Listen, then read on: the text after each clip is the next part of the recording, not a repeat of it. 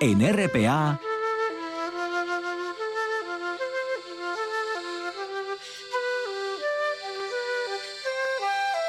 Noche tras noche.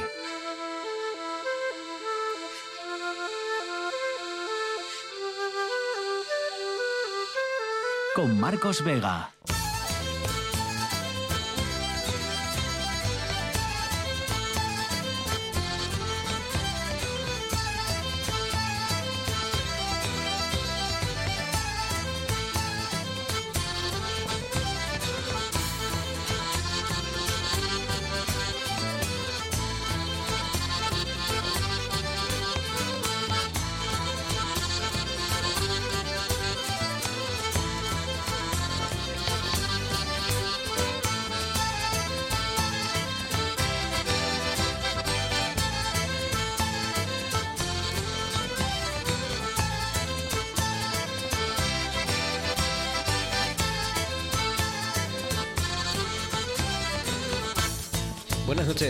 Al espectáculo de la radio. Están localizadas, ya lo saben, las dos mujeres que se perdieron en caso. Se desorientaron cuando hacían la ruta del Pico Campigüeños y pidieron ayuda. Los servicios de emergencia, como digo, saben dónde están. Han intentado rescatarlas ya con el helicóptero de emergencias, pero la niebla ah, lo ha complicado todo y lo ha hecho imposible. Así que ahora toca ir por tierra. Si tiene que ser esta noche, pues tendrán que, tendrán que hacerlo. Y ya están preparadas por eso las unidades de drones, la unidad canina, todo lo que haga falta en definitiva por parte de nuestros servicios de emergencia. Como digo, sabemos dónde están estas dos mujeres, pero nos falta un hombre de 60 años, vecino de la calzada en Gijón, un vecino que se perdió en Cabrales en la ruta del Teshu, una zona muy escarpada con mucha vegetación, se perdió ayer y a esta hora pues no se sabe todavía dónde está. Han peinado toda la zona del Cares, del Bulnes, pero ni rastro hasta ahora.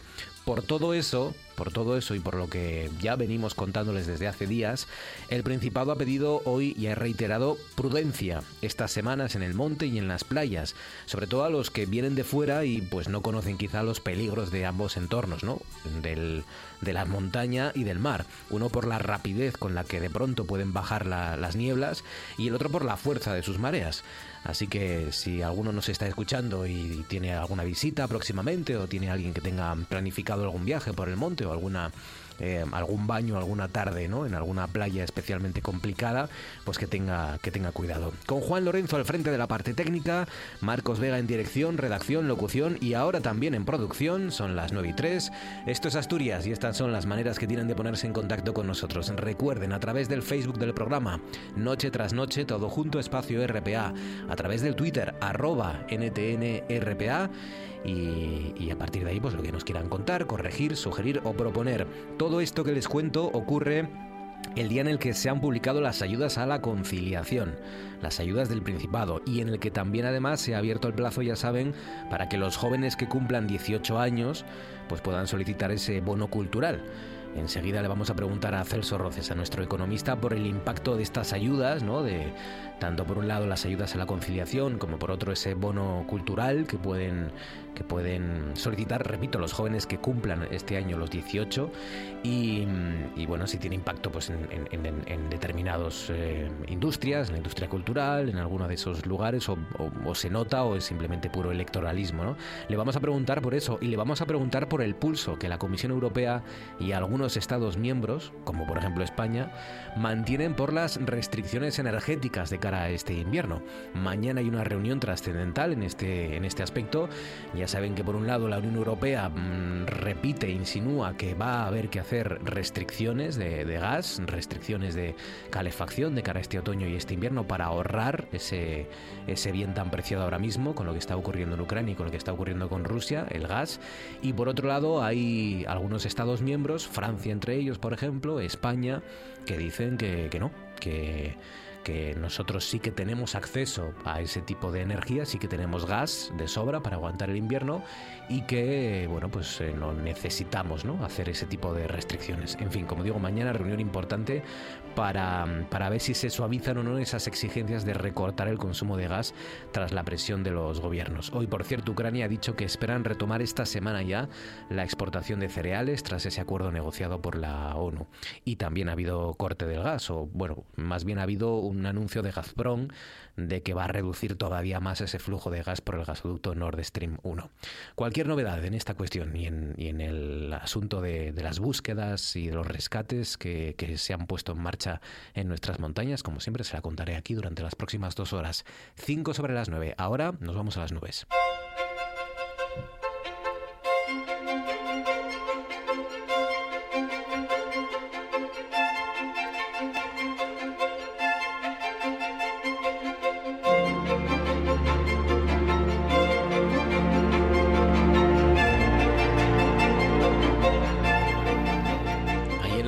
Espera Javier Martínez de Urueta. Urueta, buenas noches.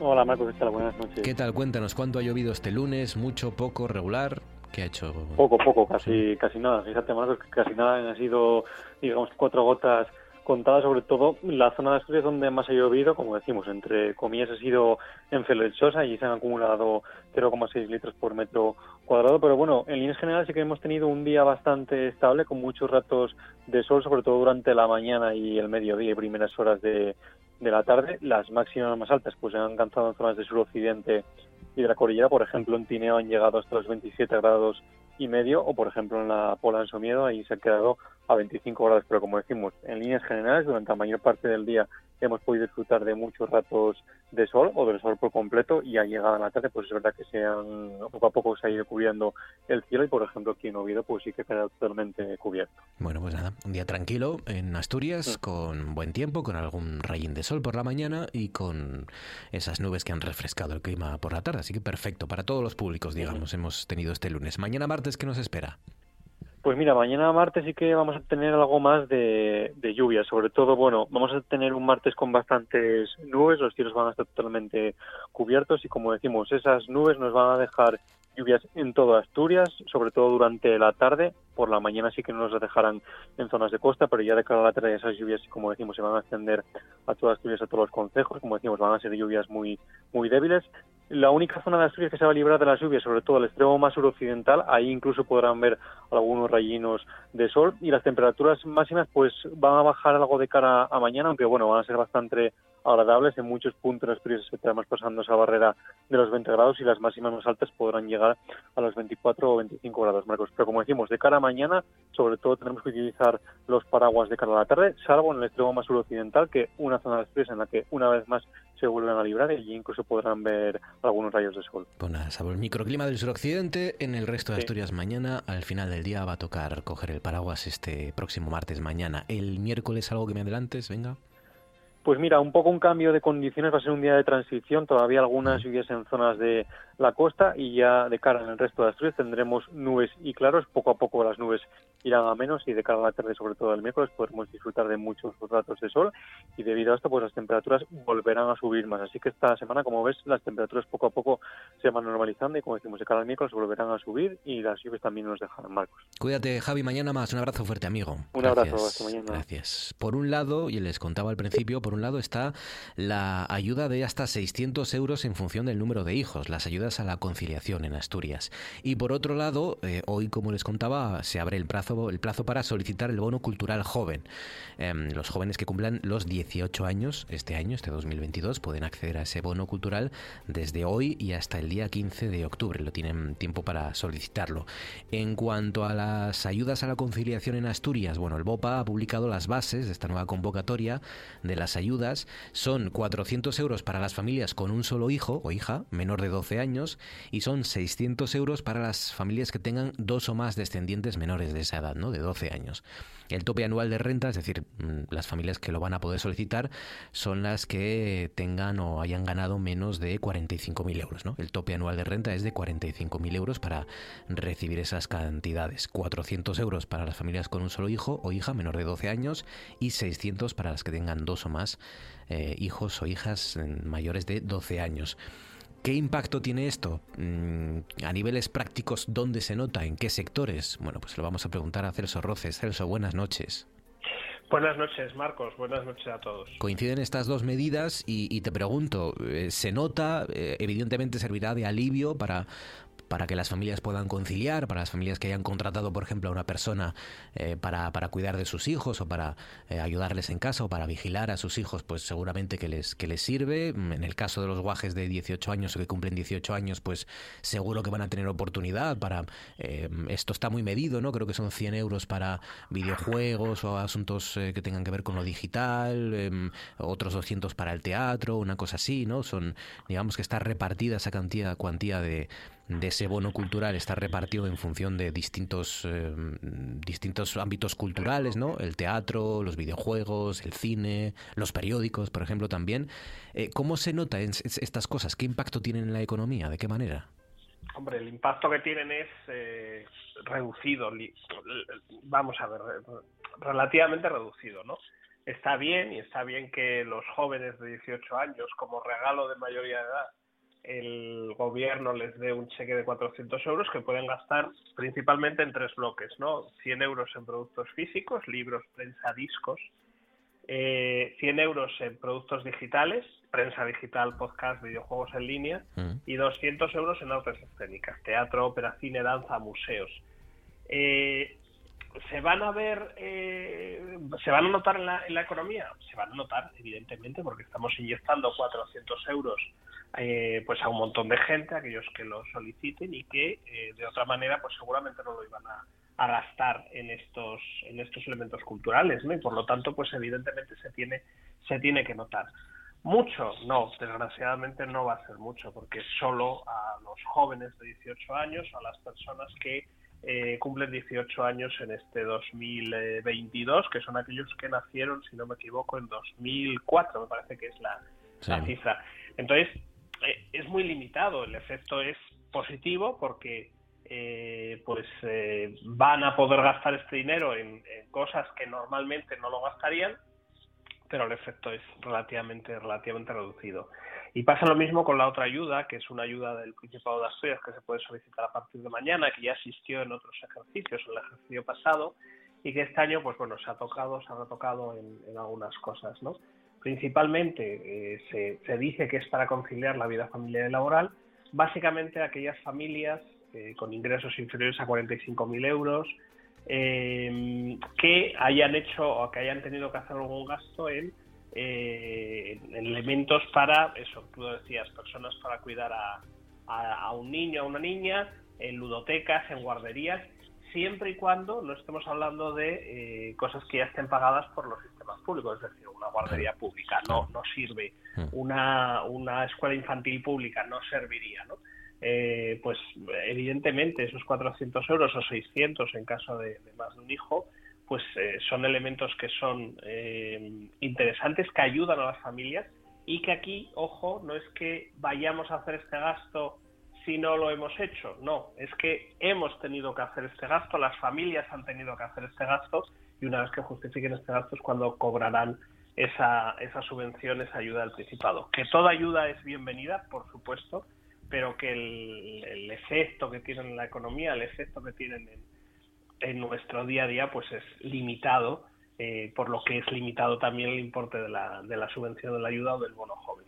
Pues ya saben, el bono cultural joven desde hoy se puede solicitar. Los jóvenes que cumplan 18 años este mismo año em, son 400 euros en una tarjeta prepago virtual, ¿no? Eh, eh, que, excepcionalmente puede ser física, pero que sobre todo es, es, una tarjeta prepago virtual. Em, y son 200 euros en artes en vivo, conciertos, em, teatro, cine, museos, bibliotecas, exposiciones, festivales. 100 euros en productos de, en soporte físico, comprar libros comprar revistas, comprar periódicos físicos, comprar videojuegos, CDs, Blu-ray, DVDs, formatos físicos y otros tienen eh, formatos digitales ¿no? o en línea. Plataformas musicales, eh, audiovisuales, e-books o e-books, ¿no? libros digitales, videojuegos digitales, todo esto. Es un poco el, reparto de esos 400 euros. Pues, pues a ver, a ver si, si al menos en, la, en el ámbito cultural se nota efectivamente esta ayuda de 400 euros, el bono cultural joven. Em, el otro asunto económico tiene que ver con la reunión de mañana, el plan de emergencia que contempla salvaguardas para calmar la inquietud. Están inquietos España, está inquieto Portugal, está inquieta Irlanda, Malta. Los ministros de energía de los países europeos mañana, martes, debaten ese plan de Bruselas para ahorrar gas de cara a este invierno por los posibles cortes de suministro por parte de Rusia, posibles cortes que, ya se están produciendo. Em, la iniciativa de momento parece que va a proponer reducciones voluntarias del consumo de un 15% pero claro, necesita una mayoría cualificada, es decir, necesita que al menos 15 estados voten a favor para que salga adelante. España se opone, Portugal se opone, Grecia, Italia, Malta y Chipre se, oponen al plan original y, por lo tanto nos espera mañana en definitiva una jornada, otra más en Europa con negociación intensa, ¿no, Celso? Sí, prácticamente hasta el último minuto, hasta el último segundo, incluso espera ver o vamos a esperar a ver si mañana se se llega a algún tipo de algún tipo de acuerdo, ¿no? Lo que sí parece es que la propuesta de la Comisión parece que eh, se va a modificar en estos acuerdos que tenemos en la Unión Europea de la codecisión, de que la Comisión propone y los consejos disponen y el Parlamento eh, está por ahí, pues parece ser que, que, que, hay que negociar y que hay que negociar sobre todo porque hay medidas que asustan y que asustan eh, a determinados países, como es la restricción, no, no, no la disminución del consumo, sino el que no va a haber gas, o, el que, o el que se puede cortar el suministro de gas eh, de una manera interna en los países, es decir, que vayamos a darle al, al, al botón del gas y que, que no haya gas, ¿no?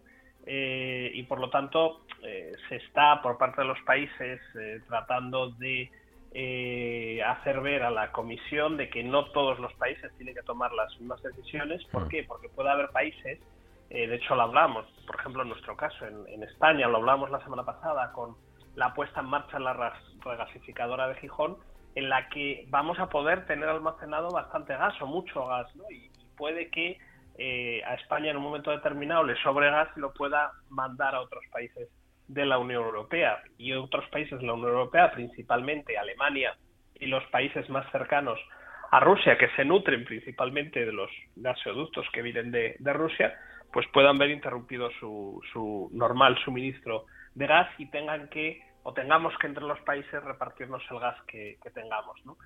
Ya digo, eh, yo creo que nos, eh, no sé si mañana conseguirán llegar a algún, a algún acuerdo, pero lo que sí está sobre la mesa son los problemas que vamos a tener de suministro y de, suministro principalmente de gas, eh, sobre todo en este, en este invierno, en este otoño-invierno que se nos avecina, y las medidas que Europa, como eh, Unión Europea, como unión de países, como, como ente supranacional, va a tomar al respecto. Y todo esto enlaza también con las medidas de presión a Rusia para que acabe esta, esta guerra totalmente injusta y totalmente sin justificación eh, con esta invasión a esta invasión a Ucrania, ¿no? que lo único que hace es generar tensiones, eh, aumentar artificialmente el precio del gas, eh, poner sobre la mesa el, el, poder de negociación de Rusia en, ese gas y, y, al final complicarnos la vida la vida a todos.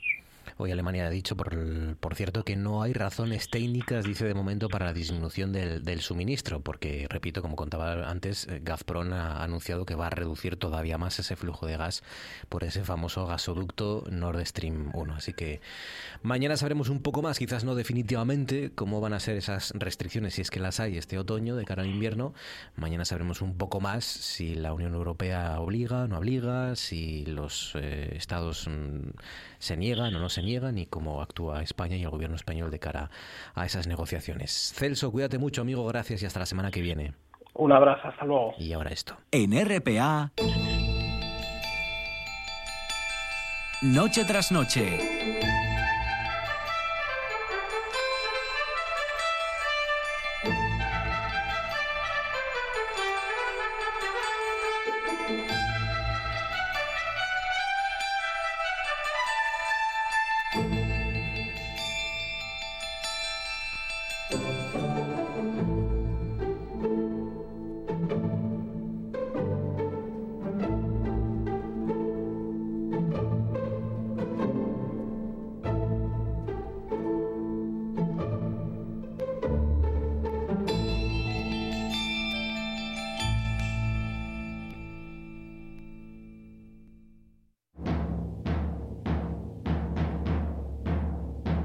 Noche tras Noche.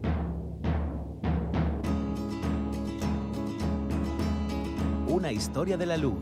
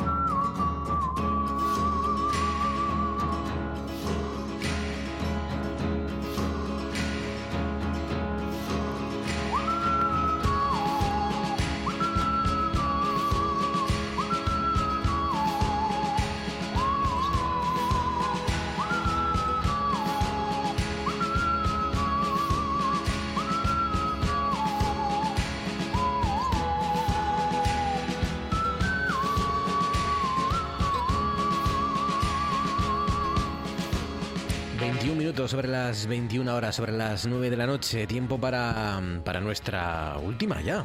La última edición de este recorrido por la historia de la luz, la historia de la electricidad, su impacto en la sociedad asturiana, los cambios en la vida cotidiana, el gas, la electricidad y la vida nocturna, con Daniel Pérez Zapico. Daniel, buenas noches. Buenas noches, Marcos. ¿Qué tal? Muy bien, muy bien. Por cierto, el coste máximo mañana de la electricidad va a ser de 10 a 11 de la noche. El mínimo va a ser entre las 3 de la mañana y las 5. O sea que si mañana tienes que poner la, lavadora a las 3 de la mañana, te levantas. Daniel. Toca madrugar. Vale, sí, hombre, y luego puedes acostarte, ¿no? Y, luego volver a levantarte para, para tender la ropa, porque si no huele a humedad a las 5 de la mañana. O sea que... Suena buen plan. Muy apetecible, ¿verdad? Sí, sí. Bueno, vamos de, vamos de paseo, ¿no? Nos vas a llevar de paseo. Sí, efectivamente, en la sesión anterior habíamos visto pues esos espacios de, del ocio, esa vida nocturna, antes de la llegada del gas y, de la electricidad. Y un poco la, mi, idea era dar esa imagen de que incluso antes de la llegada de estas tecnologías modernas, sí existe una social vida nocturna o sí, existen actividades nocturnas, tanto en la ciudad como en el campo, pues diferentes grupos sociales. Eh, obviamente con las limitaciones de, los sistemas tradicionales de alumbrado. Pero claro, cuando digamos que, llega el gas y la electricidad, pues ahí lo que se va a producir definitivamente es la conquista de, la calle, ¿no? del espacio público. Em, esto no quiere decir que, antes no se, no se, utilizase incluso la, calle, ¿no? Y, bueno, pues le voy a dar a los oyentes como un, repaso por esos espacios del ocio nocturno. Ah, en, Oviedo, antes de la, de la, llegada del gas y de la electricidad, la gente pasea, la gente pasea en el atardecer en, las carreteras de acceso a la ciudad y ahí destaca el campo de San Francisco, obviamente, donde se, se va a, condicionar lo que será el paseo del Bombay. Em, de hecho, en La Regenta, eh, que es una obra de, los años 80 del siglo XIX, vemos esos paseos, el paseo grande del Bombay y el, el Espolón o paseo de los curas, y, en la Regenta también empieza a aparecer el Paseo de los Álamos, que ese, digamos que cuando aparezca el gas, se desarrolla el gas y la electricidad, el Paseo de los Álamos va a ser verdaderamente el, protagonista.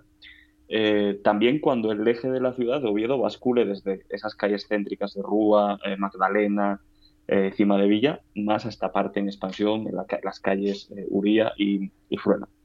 Pero em, em, al principio el campo de San Francisco es importante, pero también todo ese entorno de las calles Magdalena, Rúa, Plaza Mayor, Cima de Villa, por ahí salían las, chalequeras, eh, las modistas, los estudiantes, en lo que se llamó paseo de chancleta, y luego los domingos y, festivos se frecuentaba el paseo de Porlier, en la plaza de Porlier, y a veces solo con la luz de la luna. Em, ahí había un kiosco de música pequeño y era común que se bailasen pues giraldillas y, demás. Era un paseo muy pequeño, escasamente alumbrado, pero bueno, era, era bastante popular y al gusto de los obetenses, hasta el punto de que en 1889 un autor eh, recordaba pues estos paseos de, de, Porlier que ya estaban desapareciendo, estaban desapareciendo porque gas y electricidad estaban dándole más importancia a, la zona del, campo de San Francisco. O sea que, claro, eh, eh, se empezaron a alumbrar zonas del campo San Francisco y empezó la vida a desplazarse, a, desplazarse la vida nocturna hacia esos lugares, porque aun por mucho de que la plaza de Porlier sea muy cómoda y bellísima, claro, mm, bailar a la luz de la luna, solo con la luz de la luna, no, debería, no debería ser fácil. Exacto, exacto. Eh, pero la ausencia de iluminación también daba oportunidades pues a otro tipo de, ah, actividades. y, y, eso decía, eso decía esta, esta, esta gacetilla, decía, más aquellos nocturnos paseos en los que tanto se amaba aprovechando la escasez de alumbrado, la tolerancia de las mamás que permitían a sus niñas pasear con las amigas, en tanto que ellas tomaban el redente sentadas debajo de una espinera, y la dificultad de dar un paseo por la excesiva concurrencia, desaparecieron para no volver llevándose consigo la giraldilla que ya no se baila en paseos y romerías. Eh, va a haber denuncias, de hecho, después a esa luz eléctrica intrusiva que no dejaba como espacios para la oscuridad donde, bueno, precisamente tener ese tipo de escarceos eh, nocturnos. Qué bueno. cuando llega el gas, ya digo, se reorienta la sociabilidad hacia, hacia el campo de San Francisco, pero todavía se sigue paseando y se sigue paseando mucho en la Plaza Mayor de Oviedo y encima de Villa. De hecho, esta otra gacetilla, en 1889, eh, nos describía de la siguiente manera ese, el bullicio ¿no? de la calle encima de Villa, en Oviedo. Eh, decía esta gacetilla, qué animada está siempre esta calle. Eh, al oscurecer despliega bandera de tregua. Luce el gas en los escaparates, en los escaparates y van llegando a de Villa los de todos los días. Unos forman grupos, aquellos contemplan las sedas y terciopelos, formando cascada en la tienda de Masabeu otros las petacas, carteras y boquillas. Los chiquillos abren ojos y boca planeando un ataque a las cajas abiertas en los mostradores de los turroneros. Brillan los galones de un uniforme en la sastrería de, Pérez. Toman varios estudiantes un amplio portal, como teatro de jarana y retozo. Pasean por el centro de la calle magistrados, oficinistas, diputados, catedráticos, concejales, militares y paisanos. Esto en la década de los 80 y con el gas. O sea, realmente sí había una vida nocturna intensa en estos espacios céntricos. Ya lo veo, ya lo veo. Claro, claro, no, había más remedio y la falta de, luz pues también servía para, para otras cuestiones. Em, em, claro, llegó la electricidad y cambió todo eso, supongo, ¿no? Claro, con la electricidad ya vamos a este modelo de, en el que vivimos de sociedad 24 horas, 24/7, em, y aquí sí hay esa colonización de, no solo colonización de la calle, eh, sino revalorización del espacio, del espacio público. La calle se va a convertir en una alternativa al trabajo. Además, em, este ocio nocturno tiende a democratizarse, o sea, realmente con esta, noche conquistada por la electricidad va a ofrecer eh, muchas posibilidades y no solo a los ricos, sino también a la clase media y ciudadana en ascenso, a las clases populares, eh, a partir de un determinado momento. Por ejemplo, en España en 1904 se reglamenta el descanso dominical, eh, descanso de los domingos, que no se trabaje los domingos. Eh, que esto, quiero decir, esto no, no ha estado hoy siempre, ¿no? Sí, claro. sino que fue el, resultado de, luchas y conquistas. Y claro, descanso dominical supuso más tiempo libre, por lo tanto, más posibilidades al ocio. Claro, el, hecho de no trabajar al día siguiente, pensamos que es algo que siempre ha existido y eso también contribuía ¿no? a, la, a, la, a la vida nocturna. Exacto, exacto. Y si nos movemos de Oviedo a Gijón, eh, vemos como esto, todos estos espacios reconfigurados por electricidad. Claro, Gijón eh, era como una especie de, bueno, era una ciudad industrial, pero era también una ciudad turística, ciudad balneario, que pretendía atraer a, veraneantes y a veces de todo el país y a veces veraneantes pues de, clase, clase alta, clase elevada. Y aquí, pues igualmente, antes de la llegada del gas y electricidad, se pasea, por ejemplo, en el Campo Valdés al atardecer, en la calle Jovellanos cuando se sale del Teatro Jovellanos, que la biblioteca Jovellanos lleva ese nombre porque ahí estaba el antiguo Teatro Jovellanos, eh, por la plaza del ayuntamiento, una vez que se construye el nuevo edificio de Casa Consistorial, el que todos conocemos, que se inaugura en 1865, pero luego también se pasea por el, muelle de, de Liquerique, la antigua dársena local.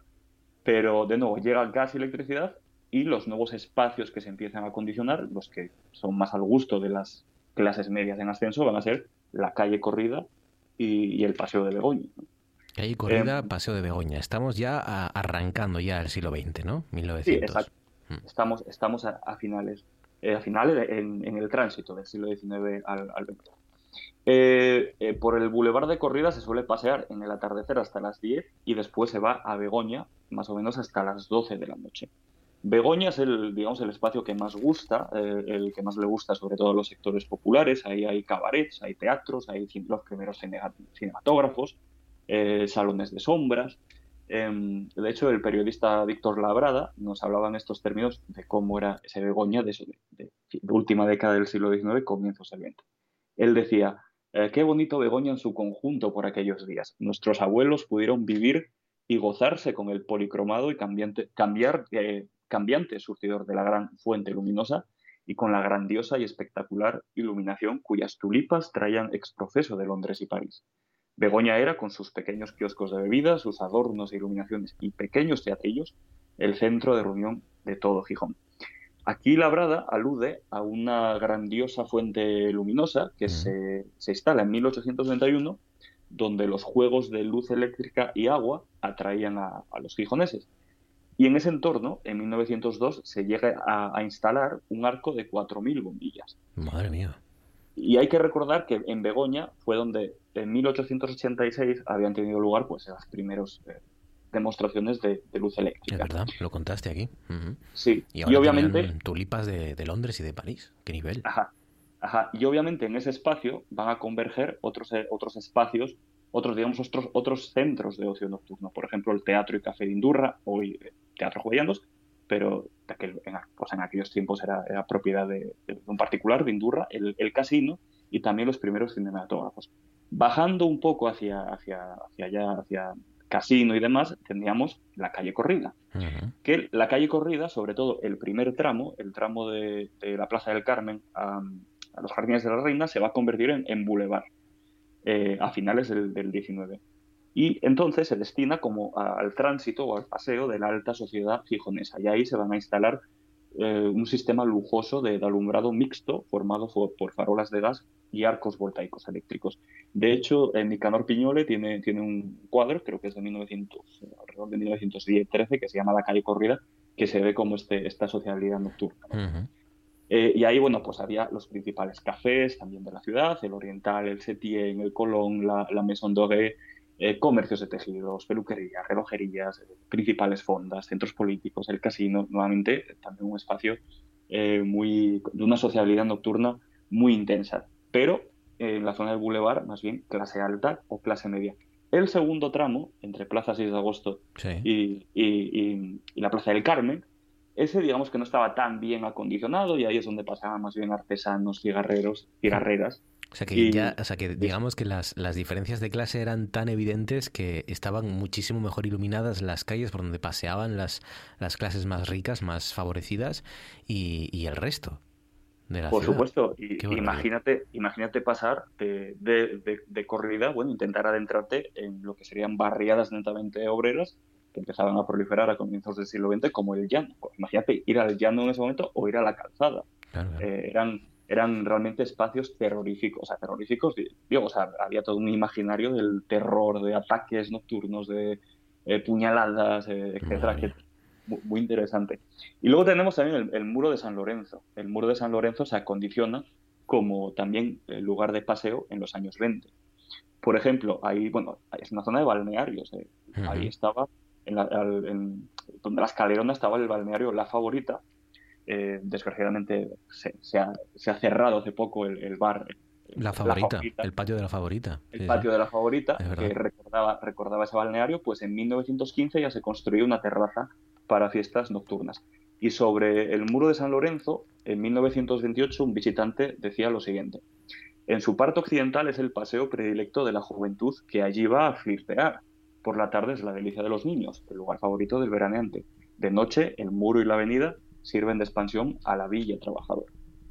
Ya en los años 20 y 30, gracias a la electricidad, es que realmente ya hay eh, lugares, o sea, sitios de, ocio, eh, que ya prácticamente no cierran en toda la noche. Por ejemplo, tenemos el gran, teníamos un local que se llama el Gran Cursal. El Gran Cursal. Cursal, sí. este, bueno, era un nombre, era muy, sea, un nombre copiado de París, o sea, de, los, del tipo de, establecimientos que había en París. Cursal, que era una especie de after de la época más o menos era, era un sitio de, variedades y, y, bueno, la publicidad dice super tangos, super tangos de 11 a las 4 de la madrugada. Yo no sé lo que será exactamente un super tango, si es un tango normal, pero no sé más. super tangos hasta las 4 de la madrugada en el Gran Cursal de Gijón, suena bien, me gusta. Eh, y bueno, y, estaba toda la zona de los Campos Elíseos, que mis abuelos los llegaron a conocer. Eh, entonces, bueno, es realmente una, una sociabilidad nocturna ya muy intensa, reorientada completamente por la electricidad eh, claro, ya para acabar, quizá hay que mencionar que esta noche, este intenso ocio, o esta noche ciudadana, seguía siendo contradictoria. Como digo, se tiende a democratizar el ocio, que cada vez puede acceder, más gente puede acceder al ocio, a pesar de que generalmente son espacios de pagos, de pago, pero se tiende a democratizar. Esto no quiere decir que siga habiendo lugares específicos que se cierran a la diversidad y a la mezcolanza social. Em, por ejemplo, imagínate los, los cócteles en, nocturnos en el Real Club Astur de Regatas. O sea, obviamente son, son, espacios que se cierran y además cerca de un barrio como era Cima de Villa, que era de, clase trabajadora y popular.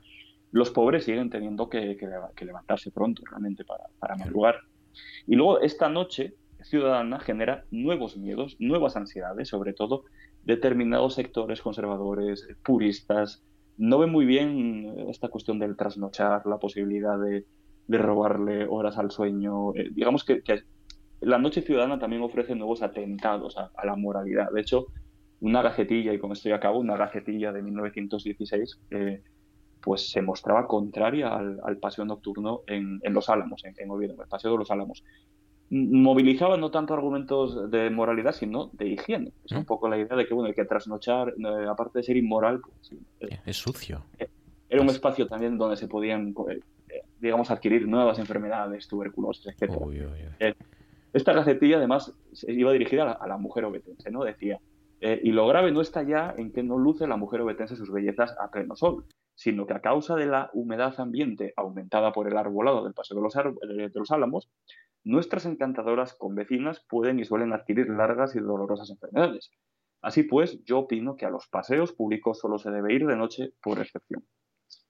No pasee usted de noche porque puede coger enfermedades, sobre todo si es mujer, claro que sí. Eh, así era la vida nocturna o los primeros eh, intentos de vida nocturna en nuestras ciudades a principios del siglo XX, eh, con las grandes diferencias una vez más entre clases sociales, con las ciudades divididas, ¿no? calle a calle y, mejor iluminadas unas que otras, y con esas supersticiones siempre, no las tenemos ahora, pues también las teníamos en, en esos años. la electricidad y los cambios en la vida cotidiana, este repaso que hemos hecho con el gas, con la electricidad, con la vida nocturna, cómo ha cambiado nuestra vida y cómo era la vida de nuestros antepasados. Nos lo ha contado durante toda esta temporada Daniel Pérez Zapico, conectando siempre con, la importancia y la relevancia de los asuntos que íbamos hablando. Fíjense, eh, hace un año cuando, cuando, eh, cuando Daniel y yo decidimos hacer esta sección, lo importante que era ya, en verdad, hablar de electricidad, hablar de luz, del precio de la luz ¿no? y de y, de, y del gas y de este tipo de energías, mm, no es que fuéramos unos visionarios, pero, pero ya se empezaba a ver que iba a ser realmente relevante, así que decidimos también mirar al pasado para entender el presente. Así que te lo agradezco, Daniel Pérez Apico, historiador, experto en historia de la tecnología. Nada, te seguiremos molestando cuando tengamos alguna duda o algún asunto que, aprender o que conocer sobre la, la historia de todos estos ámbitos. por supuesto, yo encantadísimo. Un abrazo fuerte, Daniel, gracias, amigo. Un fuerte abrazo, sí. Hasta luego. Si usted se anima un día a recorrer el Parque de Doñana para admirar el vuelo de las garzas reales o medir la estilizada pata de los eh, de los zancudos, doctor Gorroño, deje, no me mire, por favor. Este caserón del, del siglo pasado, que conoce el Parque de Soto Ancho, era utilizado era utilizado como refugio de caza por los nobles de la corte alfonsín.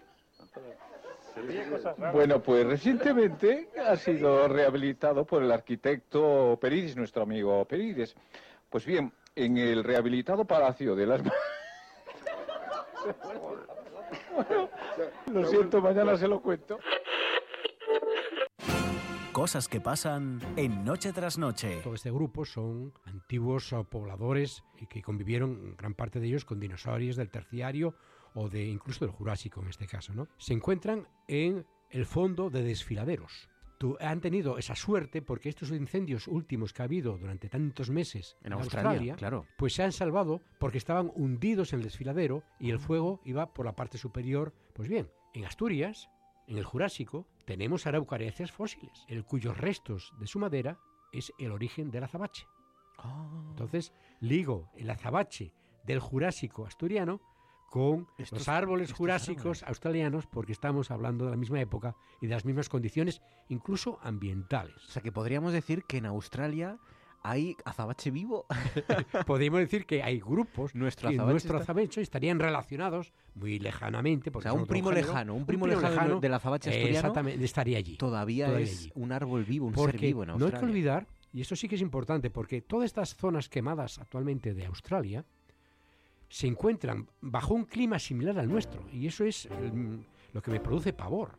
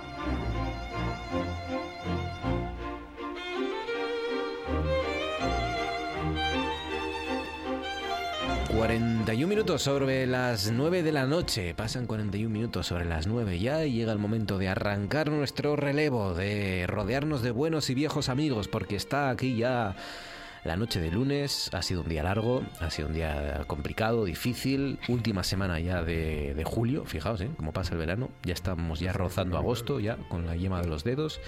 Y ya está aquí Manu Espiña. Manu, buenas noches. Hola, ¿Cómo buenas estás, noches. Manu Espiña? ¿Qué Bien, tal? muy bien. Me alegro mucho. ¿Qué tal este fin de semana? ¿Bien? ¿Has comido bien? ¿Has sí, cocinado bien? Bueno, mira, además es muy curioso porque este fin de semana me desplacé 96 kilómetros Ojo, para ir a comer a un sitio. pues y lo merecía la pena Solamente entonces. para ir a comer. el ¿Mereció la pena? Va- vaya que Como sí, canta sí, sí, sí, sí. Además, Marc Anthony? es- te puedo decir el sitio, se llama Bar Martínez, Casa Zapateiro, Me gusta el nombre. está en el pueblo de la Roda, es decir, me desplacé de Eh, Cornellana hasta la Roda, Hasta ahora junto a Tapia. al lado de Tapia. Sí, sí. sí, sí. sí. Bar Martínez. Casa Se come, Zapateiro. es decir, es allí nada más que vas a comer un menú, porque es lo que hay. Uy, uy, uy. Pero es un Eso menú es, impresionante, muy bien, muy bien. ¿Puchero Muy de garbanzo? ¿eh? ¿Buchero de garbanzo? ¿O No, qué mira, era, había en el menú tenía, me acuerdo, potaj, poteberces, sopa de pescado, sopa de cocido y, y una ensalada de arroz. Ensalada de arroz. Yo ¿Y estaba bueno? cuatro personas, ¿Sí? Eh, dos comimos sopa, espectacular. En ¿Sopa de qué? ¿De, qué? De de, pescado. de- de pescado, De pescado. en un sitio interior, una sopa de pescado espectacular, eh, cremosita, o sea, ligadita. O sea, una sopa caliente en Sí, un sí. interior con 25 grados, 26. Es igual, la Bien. sopa de pescado siempre está... Gotas de sudor también. eh, O sea, te puedo decir que he comido dos platos, Me imagínate. gusta, me gusta. Está bien, claro que sí. Y después- Esto, esto nos lo escuchan en nos escuchan ahora los andaluces que nos dedicamos el fin de semana a meternos en un sitio a Ellos- comer Ellos, sopa. e- ellos que coman salmorejo. Ya, ya, ya. No, oye, oye, te, te voy, te voy a decir una cosa. Primero que estuve yo en Puerto Rico, y bueno, aquí comerán gazpacho con el calor que hace, eran unas navidades. Sí, dices, Joder, Sí, ¿no? con gazpacho. Dulce. Unos lechones asados, Madre mía. unos Bueno, caldos calientes. Bueno, con, con qué matan la sed, con lo que mejor se mata la sed en el desierto es algo con té caliente. Té caliente, Té caliente, sí, sí, té sí, con sí. leña de con piñones, té de menta. Y es verdad, ¿eh? Y es verdad, doy fe que, que se mata la Pues sed. ya te digo, es un sitio que, que merece la pena desplazarse. Por eso es muy curioso, porque La Roda es un pueblo apartado de la carretera general. Es está apartado de la autopista, tienes Bueno, que emplazarte tiene- 8 kilómetros. ¿Tiene, ¿eh? tiene estación del FEBE. Pero, pero es La- curioso porque, La estación de porque Tapia es la Roda. no, había, no había turno para las 2 y tuve que comer a las 3 y media. Onda. O sea, que Pero solo bueno. se puede comer a las tres y media. Bueno, O dos o tres pudo. y media, hay dos horarios. Mm. Bueno, yo, yo estoy acostumbrado los fines de semana porque mis padres comen a esa hora, trabajadores de... Mi padre, trabajador de banca, no se comía antes de las tres y media, nunca. Muy bien, pero muy Nunca. bien, pero muy bien, tío. Muy Bar bien, muy Martínez Casa Zapateiro. Casa Zapatero. en La Roda. Además, muy curioso, es un, en es un- el paisano es un personaje, porque era un personaje que, que era, era zapatero, o sea, tenía su zapatería allí y, y bueno, pues, pues eso, después se, como tenía una tienda un poco con todo, aparte de la zapatería, bueno, pues ya se dedicó un poco a la hostelería, cocina su mujer, está allí su hija, muy bien, muy bien. Qué rico. Pues nada, muy bien. O sea, Apuntado. recomendable 100%. Recomendable. A pesar del viaje, a Sí, pesar sí. de la distancia No, y de la mira, carretera. Después, después aproveché el día genial, porque a- primero me fui a tomar el verbú a Ortiguera, Llegó. un pueblo guapísimo, Sí. precioso, el faro de San Antonio, ¿eh? uno de los faros que precisamente trajimos aquí en esta sección. ¿No? Bueno, pues, pues hay una, allí se ven los dos faros, el antiguo y el nuevo, eh, una vista espectacular, súper cuidado todo. Y después me fui a tomar el café a la playa de Porcía, Qué guapo. Que es muy recomendable. Sí. Porcía es guapísimo. Eh, Es recomendable también la fiesta, la gira que hacen en Tapia a Porcía, Sí, que hay unas meriendas sí, espectaculares. sí, sí, claro, por, sí. por el Cabo Blanco. Sí, sí, sí, sí, sí, sí. increíble, Qué rico. Bueno, pues ya está. Mire, ya tienen una ruta para este fin de semana. Manolo Linares, ¿cómo estás, Manolo? ¿Qué tal? Buenas Pues, noches. eh, estoy aquí en vuestra compañía, o sea, muy bien. O sea, muy eh, bien. Mejor que en brazos, La, ¿no? la temperatura agradable. eh, Oye, ha bajado el calor. Un, un, un café no, pero un arroz, bueno, varios arroces, ¿te acuerdas? Comimos el verano pasado Sí, sí, nosotros, sí, sí, ¿eh? sí, y está- recomendados y- por y- Manu, Y, y muy bien. El, A mediados de viendo, agosto. viendo la playa, ¿eh? el lugar, sí, sí. Que, Sí. ¿Cómo se llamaba aquello, Manu? Se llamaba Mi Candelita, Mi candelita. está en Bañugues. Oh, Pero sigue llamándose eso. Sí, ¿no? sí, igual, sí, sí, sí, sí, sí. llama Mi Candelita. No, muy bien. Pues me quedó un recuerdo excelente. qué tarde pasamos. Se lo recomendé a mi hija. Coño, y me llevé la sorpresa que ya lo conocía. Ah, mira. Ay, qué bueno. es que es un sitio conocido, es verdad, pero son de estos que no vas al si no te lo- es, es- es conocido y no es conocido, Mm. o sea, porque... No es suficientemente conocido para lo No, bien no, que tú está. hablas de mucha gente, la mayoría de la gente no lo conoce y el que lo conoce es que ha estado una vez, incluso ha repetido. Seguro, sí, sí. Mi candelita. Si les gusta el arroz y si les gusta pasar Sí, una sí. buena tarde viendo la playa Ah, bueno, y un comernos arroz bien, al lado del mar. bien Sí. atendidos, al arroz al lado del mar, efectivamente. No hace falta irse No hace hasta, hasta falta ir a- Valencia a- o a a Castellón o a ni a- Benidorm, estas cosas. Que el que pueda, pues también puede ser, pero que no, pues a mi candelita, que está Que aquí. se quede en Asturias. Que se Asturias quede en Asturias. Necesita que nos nos quedemos aquí, hacer el turismo por aquí. Pues sí, pues sí. Bueno, em, vamos con los premios, Manu, ¿te parece? Sí, como sí, hombre, por supuesto vale, que sí. Vale, porque luego tengo que preguntarle a Manolo Linares por el campeonato de bateo de Navelgas, que, que, que prevén superar el récord de inscritos un año más. Y Todos los años se supera. Todos los años se supera, Sí, ¿no? sí, sí, Qué sí. bueno, qué Esto- bien. Incluso cuando no había bateo también se superaba. Qué bien. Esto está además preparado es, ya para es- es un éxito, es un éxito total porque llegar ahí cada vez cuesta más trabajo. Las carreteras no hay por dónde entrar. O sea, se está cayendo por todos los lados. O sea, cada año se bate el récord y cada año el récord tiene más mérito porque cada vez es más es- difícil es- llegar. exacta- exactamente. sí, sí. ¿A quién le das el puentín de carro de Quinzanas, el Zasca Manu, el premio malo, Pues mira, el el- Razzi de los este premios año, de este- Manu? esta semana es para Marcelino Marcos Líndez, presidente de la Junta General del Principado, según el tinetense, Sí, fue pregonero de las 20 jornadas del pan y las natas en Naraval. Yo lo traigo aquí pues porque me parece que tiene muy poca vergüenza el presentarse en este pueblo a recoger, a hacer el pregón cuando el año pasado, eh, cuando se intentaron reprobar los presupuestos en la Junta mm, para eh, hacer más partidas de dinero para el suroccidente, pues él y su grupo parlamentario se negaron. Sin embargo, él presume de ser tinetense y a mí me parece que tiene, bueno, me parece que tiene una gran desfachatez presentarse allí después de lo que ha hecho y de lo que está haciendo, pues, sobre todo él y su partido por las comunicaciones y- y- y todo lo que respecta al suroccidente de Asturias. Las, y las jornadas del pan y las natas vaqueiras, ¿esto qué me decís de esto? Esto yo no lo conozco. ¿Habéis estado alguna vez? Bueno, yo, yo no Yo fui estuve. pregonero también. ¿Tú fuiste pregonero también? Sí. ¿Y tú has hecho algo por las carreteras del occidente? Yo hice... Ir- ir por ellas. Después de 70 años... Pero dilo al micrófono, por Después favor. de 70 años, hice una manifestación, digo, de 70 años, de estar celebrando la, la vaqueirada donde va la gente, se hace fotos con todos, se hace tal, se dan muchos abrazos, salen en todas las televisión, la de Dios. Un movimiento de gente. Al día siguiente lo que queda basura y más basura y todo destrozado y- y, y- tal. y ni Dios se ni Dios se acuerda. vuelve a acordar. Qué ¿eh? Hasta el año siguiente. Bueno, este año creo que va hasta el presidente del Principado. Vamos a ver, entonces, Bueno, ¿será pero- que no conoce eso? Pero espérate un momento. Que yo fui pregonero y tal, pero yo conozco esas carreteras porque organicé la primer manifestación hace veintitantos años reclamando la carretera de Luarca por la Llande. Salíamos de Cangas de Narcea y en Luarca hubo una intervención que precisamente fue Marcelino que le dijo, oye, ponte ahí, coño, utilizando a la oposición, que para eso están los políticos. Bueno, pues, O sea, más de 20 años hace. sí, sí, hace 22, 24 años. La- la- las pancartas que me las pagué de mi bolsillo, que las encargué en Tineo, eh, en la Curiciada, siguen siendo las mismas. ¿eh? Madre mía. Y ahí queda ahora, entre Navelgas y Naraval, hace tres años, un tramo de carretera que, A medias de que me dijo nuestro vicepresidente que es que no había dinero, que ya os había yo- no había dinero, joder, pero coño, la vida que se dan estos aquí. Hombre, en 20 años podían haber ahorrado algo, ¿no? Digo yo. ¿No? Un euro al Sí, sí. mes Bueno, durante 20 Pero años. yo creo que, que- que ahora Marcelino va a tomar nota porque lo ha pisado de nuevo y dice, coño, Sí, hombre, sí. está así, Ya sí, veréis sí, cómo ya sí. verás, va a Ya poner alfombras. Tienen, ta- tienen, tienen tanta cara ni con, No, con- pero ni, ten- con- ni con padecerlo en, en sus propias carnes y sus propios pies.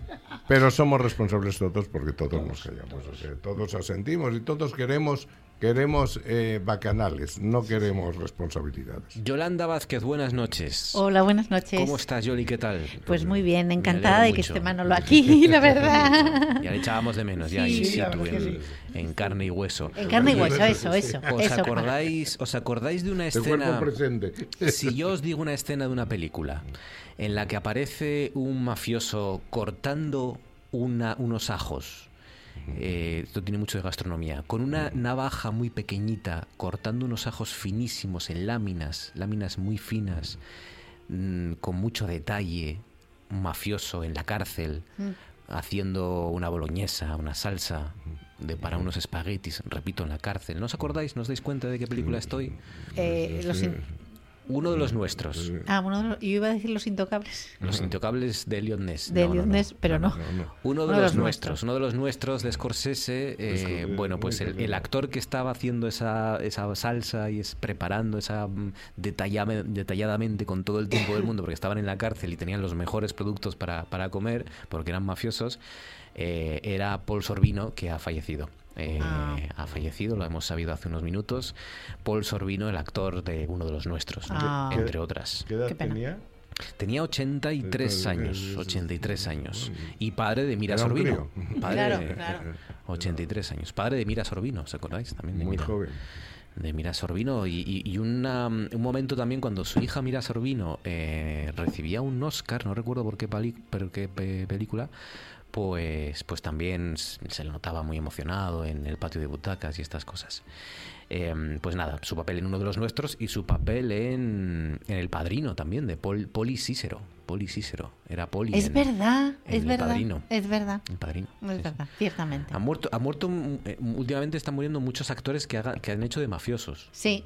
¿no? Sí. James Caan hace poco. ¿no? James Caan, exactamente. Bueno, James Caan ha hecho de muchas cosas, ¿no? está- Mississippi. Era Mississippi. Mississippi. Esos, Mississippi. Vamos a ver, esos se mueren porque hacían de mafiosos. Claro, Los mafiosos de verdad No, no siguen aquí. Hay que los Y muchos de ellos se meten en política y de ahí no se apean. Fijaos, Ray, Ray Liotta, James Caan, Paul Sorbino, eh, ojo con los actores que han hecho de mafia este año, que Sí. están, están cayendo muchos. Eh, Manu, hemos entregado el Zasca, el premio malo. Nos toca ahora el bueno. ¿A Al quién le das el campano esta bueno, semana? hay dos personas, mm, Pedro Villanueva y Manuel Durán. Eh, en estos dos personajes, en el año 2018 pusieron en marcha un proyecto para la recopilación del romancero de Ibias y, y de Gaña. Precisamente la semana pasada eh, se, mm, ya se, se salió al público dicho romancero eh, en el que recoge los romances recopilados desde el año 1910 a la actualidad. Es decir, merecen un campano, no merecen una campanada. De ¿no? 1910 hasta ahora, Hasta ahora, todos los romanceros. de, de, de, de, de- de estos dos pueblos, de, de estos De dos municipios, Ibias. Degaña e Ibias, sí. Qué maravilla. Es un, es un, un acto cultural súper importante y además, bueno, es una recopilación muy interesante. Pedro Villanueva y Manuel Y Durán. Manuel Durán. Qué bien, qué bueno. Pues mira, bien por ellos, claro que sí. El campano para ellos, el premio bueno de esta semana para que entrega Manu Espiña. Muy bien. Tenemos que hablar de tenemos que hablar de Navelgas, Manolo, tenemos que hablar de Navelgas. ¿Qué, qué va a pasar en Navelgas? Cuéntanos, ¿qué Pues nada, que se abren las puertas otra vez a una nueva convocatoria de, del bateo del oro. Eh, ¿Esto es bueno? Mm, Pues indudablemente, porque hacía ya dos años que no se celebraba ¿eh? y realmente es eh, por otra parte, es malo, es malo también. ¿Por qué? Bueno, pues mire, esto lo convertimos, esto cuando se inició, se inició con el fin de darle una promoción al pueblo y que el pueblo cogiese actividad. Desde aquel momento para, para- con todos los reconocimientos, eh, premio eh, Pueblo Ejemplar, todas las historias estas, esto ha ido decayendo y es que no queda un alma ahí. ¿Eh? Entonces, estamos disfrazando una realidad, una realidad eh, que no se puede ocultar por más tiempo ni meter bajo las alfombras. ¿Nos sirve para algo este campeonato? Pues mire usted, para una fiesta más de, de verano. Un acto folclórico. Exactamente, sí, sí. que no es poco, eh, también te digo hoy en Sí, día, no, pero no, bueno. no, no es poco, no es poco cuando la gente, pero yo me acuerdo, ahora se habla de crisis. En la época de Franco eh, se decía, joder, eh, en la- una de las primeras crisis que he vivido yo, esto se acaba, entonces dices, vamos a aprovechar que no queda nada. Y entonces se llenaban los bares, se llenaba todo. Dice, ¿solucionaban algo? No, lo que te complica, pero di- tira de largo que paga el Estado. Estamos igual, estamos exactamente tirar igual. ¿eh? Y entonces, bueno, pues eh, ahora lo decía con Manu, mire, en todos los pueblos hay cantidad de asociaciones. Es curioso que no hay asociados, no hay un control de, de número de asociados, no hay un libro de actas, no hay, no hay nada. Si es mentira todo, estamos eh, montados sobre la mentira. Decimos que el presidente del gobierno es un mentiroso, no, somos mentirosos nosotros. Somos cómplices. Pero, mm, pero entonces no tiene la repercusión que tenía antes. eh, Sí, sí tiene, sí tiene la, la que queremos darle, sí, hombre. No, pero es que no es un festival, ya empezamos porque ya lo disfrazan todos. La verdad es que es un fin de semana excelente, o sea, la gente lo pasa muy bien. Empieza el yo- viernes y yo, acaba el yo- domingo, yo es que 31. realmente eh, me da mucha pena ver cómo se convierte algo que se ha costado mucho dinero, mucho sacrificio y mucho esfuerzo, sin un duro público, ¿eh? En algo folclórico. en algo folclórico. Porque yo lo que he vivido en Australia, lo que he vivido en Japón y tal, coño, es aplicándolo todo el año a actividades permanentes sobre todo. O sea, tú lo que, lo que lo que te gustaría es que no fuera solo un Exactamente. dos o tres días al No, año, no, que hagan sino que no, tuviera impacto es, luego eh, durante no, no, que es, el eh, bateo, que, que el tuviese, río. eh, se hizo para promocionar y para realmente eh, hacer una actividad continuada. Pues eso, Ahí se hizo un museo que está bien, bueno, está. Sí, que, que ahora se va a remodelar. Pero, pero el museo ese lo único que tiene son reproducciones en plástico de cosas de, de, de Perú, de cosas de México y tal, porque realmente eh, ahí lo que había era, igual que en las metros, explotaciones de oro. No había transformación de oro. Y de hacer algo de transformación tienes que hacer, pues el pendiente de grandes, las cosas, lo que de los celtas eh, aparecieron en los castros. No, no hacer grandes cosas, que eso lo tienen son los libros de historia, si es que ahora no lo suprimen esa historia también. que, la, que la van a quitar. O sea, tú, tú, tú reivindicas que, que, que tengan alcance más mm, durante toda la temporada, ¿no? Des, ¿Cómo se? Desestacionalizar el, el No, no, festival. es, es que sirva para Más dar tenga- vida. Vamos a ver, los pueblos lo que necesitan. Ahora, si queremos salir adelante de la España vaciada, de las Asturias vaciadas, de todo esto, es vida en los pueblos. Vida en los pueblos. Entonces, para eso hay que crear cosas. Entonces, me parece muy bien que se recupere el- lo del festival y tal, pero que cambien el chip y diga, bueno, esto vamos a ver cómo encauzamos para que esto pueda aportar eh, una mano de obra permanente. Ya. Si no, ahí no te queda ni una escuela, ni te queda un centro de salud ni te queda nada, porque todos queremos catedrales, pero sin filigreses no vamos a ningún lado. ¿Eh? Es verdad que, ¿Eh? que- y este- Asturias está muy bien lo de paraíso natural, pero coño, hagamos un poco al asturiano especie protegida. Sí, sí. Es verdad que, que este año hay, hay, tan hay tanta gente que han tenido que meter más rondas de competición el domingo, que el domingo normalmente se dejaba para, para la boda vaqueira, ¿no? De, de Aristébano, ¿no? Que es, el, que es ese Sí, sí, domingo. sí, sí, sí. Y, y se han tenido que meter rondas del, del campeonato en ese domingo por la cantidad de gente que hay. Pero claro, es verdad que si eso no sirve, pues sirve para ir a un fin de semana, pero si eso no sirve para darle vida al pueblo el resto del año, pues, pues, pues, pues Yo creo que Manolo tiene razón, es decir... o sea, Pero mejor que lo haya que no lo haya. Pero ¿no? sí, pero, pero lo que... Lo, lo- claro. lo- la Yo, cosa... yo la- es que no soy nada partidario de disfrazar las cosas. del folclore, No, sí. del Y yo tengo que controlarme, no puedo decir lo que conozco, porque porque sería echar por tierra contra mis propios intereses, o sea que es, o sea que, que realmente esto se puso en marcha para y que realmente eh, tú ves en Australia un pueblo entero todo el año viviendo y tal, eh, todo en función Del oro. del oro.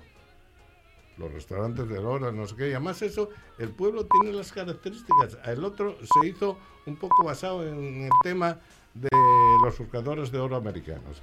Aquí no, aquí lo tienes todo. Incluso allí tienen en Australia, hacen un día, eh, hubo una guerra, una guerra civil que duró un día.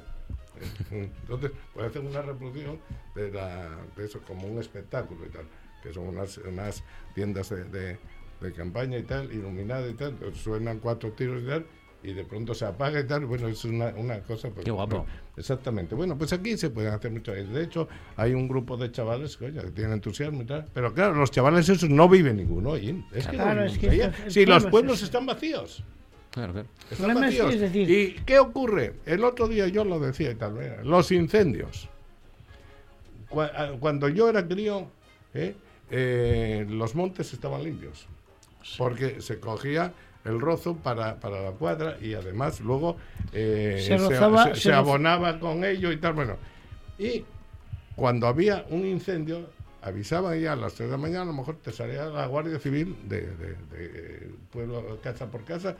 Ibas- me acuerdo de unos incendios en Araval, íbamos en un camión todos y lo pasábamos pipa. Los chavales con 12 años. Y se apagando los fuegos. Entonces íbamos para allá y aquello era un espectáculo bárbaro, porque además a los críos nos daban una misión que como llevamos todos un pirómano dentro, pues era prender, es decir, el contra El contrafuego, sí. Cortafuegos, sí. Contrafuego, es decir, es co- quemabas, era no era Sí. contrafuego, se convertía, Sí. pero era contrafuego. Bueno, Sí, sí. entonces Se quemaba tema- para que no avanzase el fuego. El fuego, el fuego, como los montes estaban limpios, eh, montes de pinos, muchos de ellos, eh, entonces veías cómo corrían las llamas, las ras de tierra, calentaba el, el- el- el pino, la resina, y subían como unas lenguas de fuego. Claro, claro, era sí, era sí, un tema bíblico, precioso, un espectáculo precioso. Además el, el- el árbol, lógicamente luego se aprovechaba, pero no había sufrido combustión, o sea, simplemente quemaba un poco la corteza. Quemaba la- lo que era la- la se, resina. aprove- se aprovechaba perfectamente el árbol. Bueno, después de eso nos invitaban unos choritos así, un- unas manzanas y tal, y lo pasaba, era una, una, una fiesta. Pero en aquel momento no había ni bomberos, ni había aviones, ni había nada. Pero el, el- el fuego duraba eh, hora y media, dos horas. Manolo, Ahora es que cae en los escallos esos porque hay que proteger ese amigo.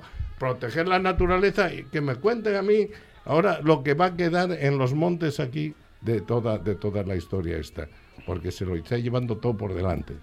no, lo que dice Manolo eh, a mí me parece muy bien. Es decir, las actividades en los pueblos tienen que ser para fijar población. Es decir, no para que venga la gente a disfrutar. Entonces, ¿de qué No, vale? que venga a disfrutar también, pero bueno. Pero, pero para fijar No solo población. para que vengan a disfrutar dos días o tres. para, ¿a fi- qué te para fijar población allí. Es, eso es para lo que hay que hacer las actividades. Hay un ejemplo muy claro que es en Caunedo, en Somiedo. Hay un, un grupo de, de gente emprendedora que han, han llevado allí eh, 30 personas de fuera de Somiedo para fijar población en, en ese pueblo. Eh, esa es una actividad, esa es la actividad que tienen que tener los pueblos. Hombre, otro no, ejemplo es el no, Parque no solamente la parte folclórica, ¿no? ¿no? El No, Parque que- Natural de Redes. El Parque Natural de Redes y todo el entorno de Redes, en caso, quiero decir, es otro ejemplo de buena eh, Pero de, sí, de sí. buena, de buena práctica, ¿no? O sea, de sacarle eh, fondo durante todo el año. a- Manu me está poniendo cara como de...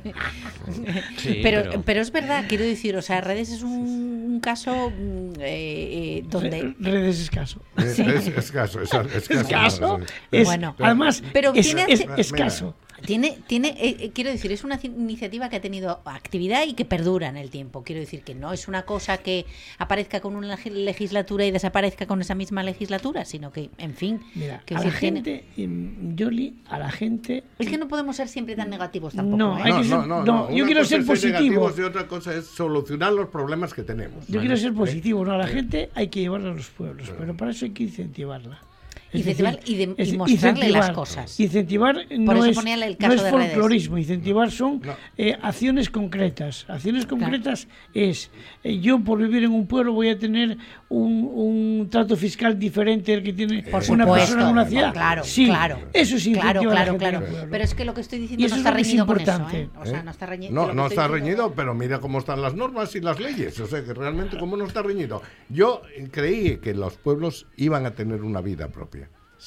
Eh, y cuando vine eh, para acá, al iluso. morirse mi mujer, eh, la vía, la vía. Sí, la había. La Poco hubo. a poco, en ese momento, tú, por ejemplo, una farmacia ya al fin de semana no la tienes. No, claro. No la tienes.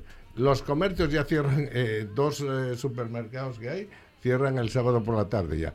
Eh, el museo, el museo que tal, eh, cierra el domingo por la tarde y el lunes, oiga, pero si los pueblos, ¿cuándo va a ir la gente? Sí, tiene Eh, un domingo. Entonces, entonces, es todo así. Entonces cogen unas normas Es un- generales. Mira, cuando el instituto de el Alfonso II se, se inauguró en Oviedo, los planos venían de Sevilla. A los pocos días de, de- llovía dentro más que fuera. ¿Por qué? Porque los planos eran para zonas sin lluvia. Bueno, pues esto es lo mismo. Las normas se aplican en un pueblo lo mismo que, que- que en una ciudad. En este momento, en Navelgas quedan tres bares. Es todo lo que hay. No hay ni un comercio, ni una ferretería queda, no sé. pues, Dejamos Navelgas y, y vamos con otro asunto que nos trae Yoli hoy, que también es polémico, me temo que va a ser polémico, bueno, ya lo es, porque tiene que ver con la cultura, tiene que ver con la vivienda, tiene que ver con el suelo público, el suelo Me- privado, uf, tiene que ver con la fábrica de armas de la Vega. Uf, madre mía, patata caliente.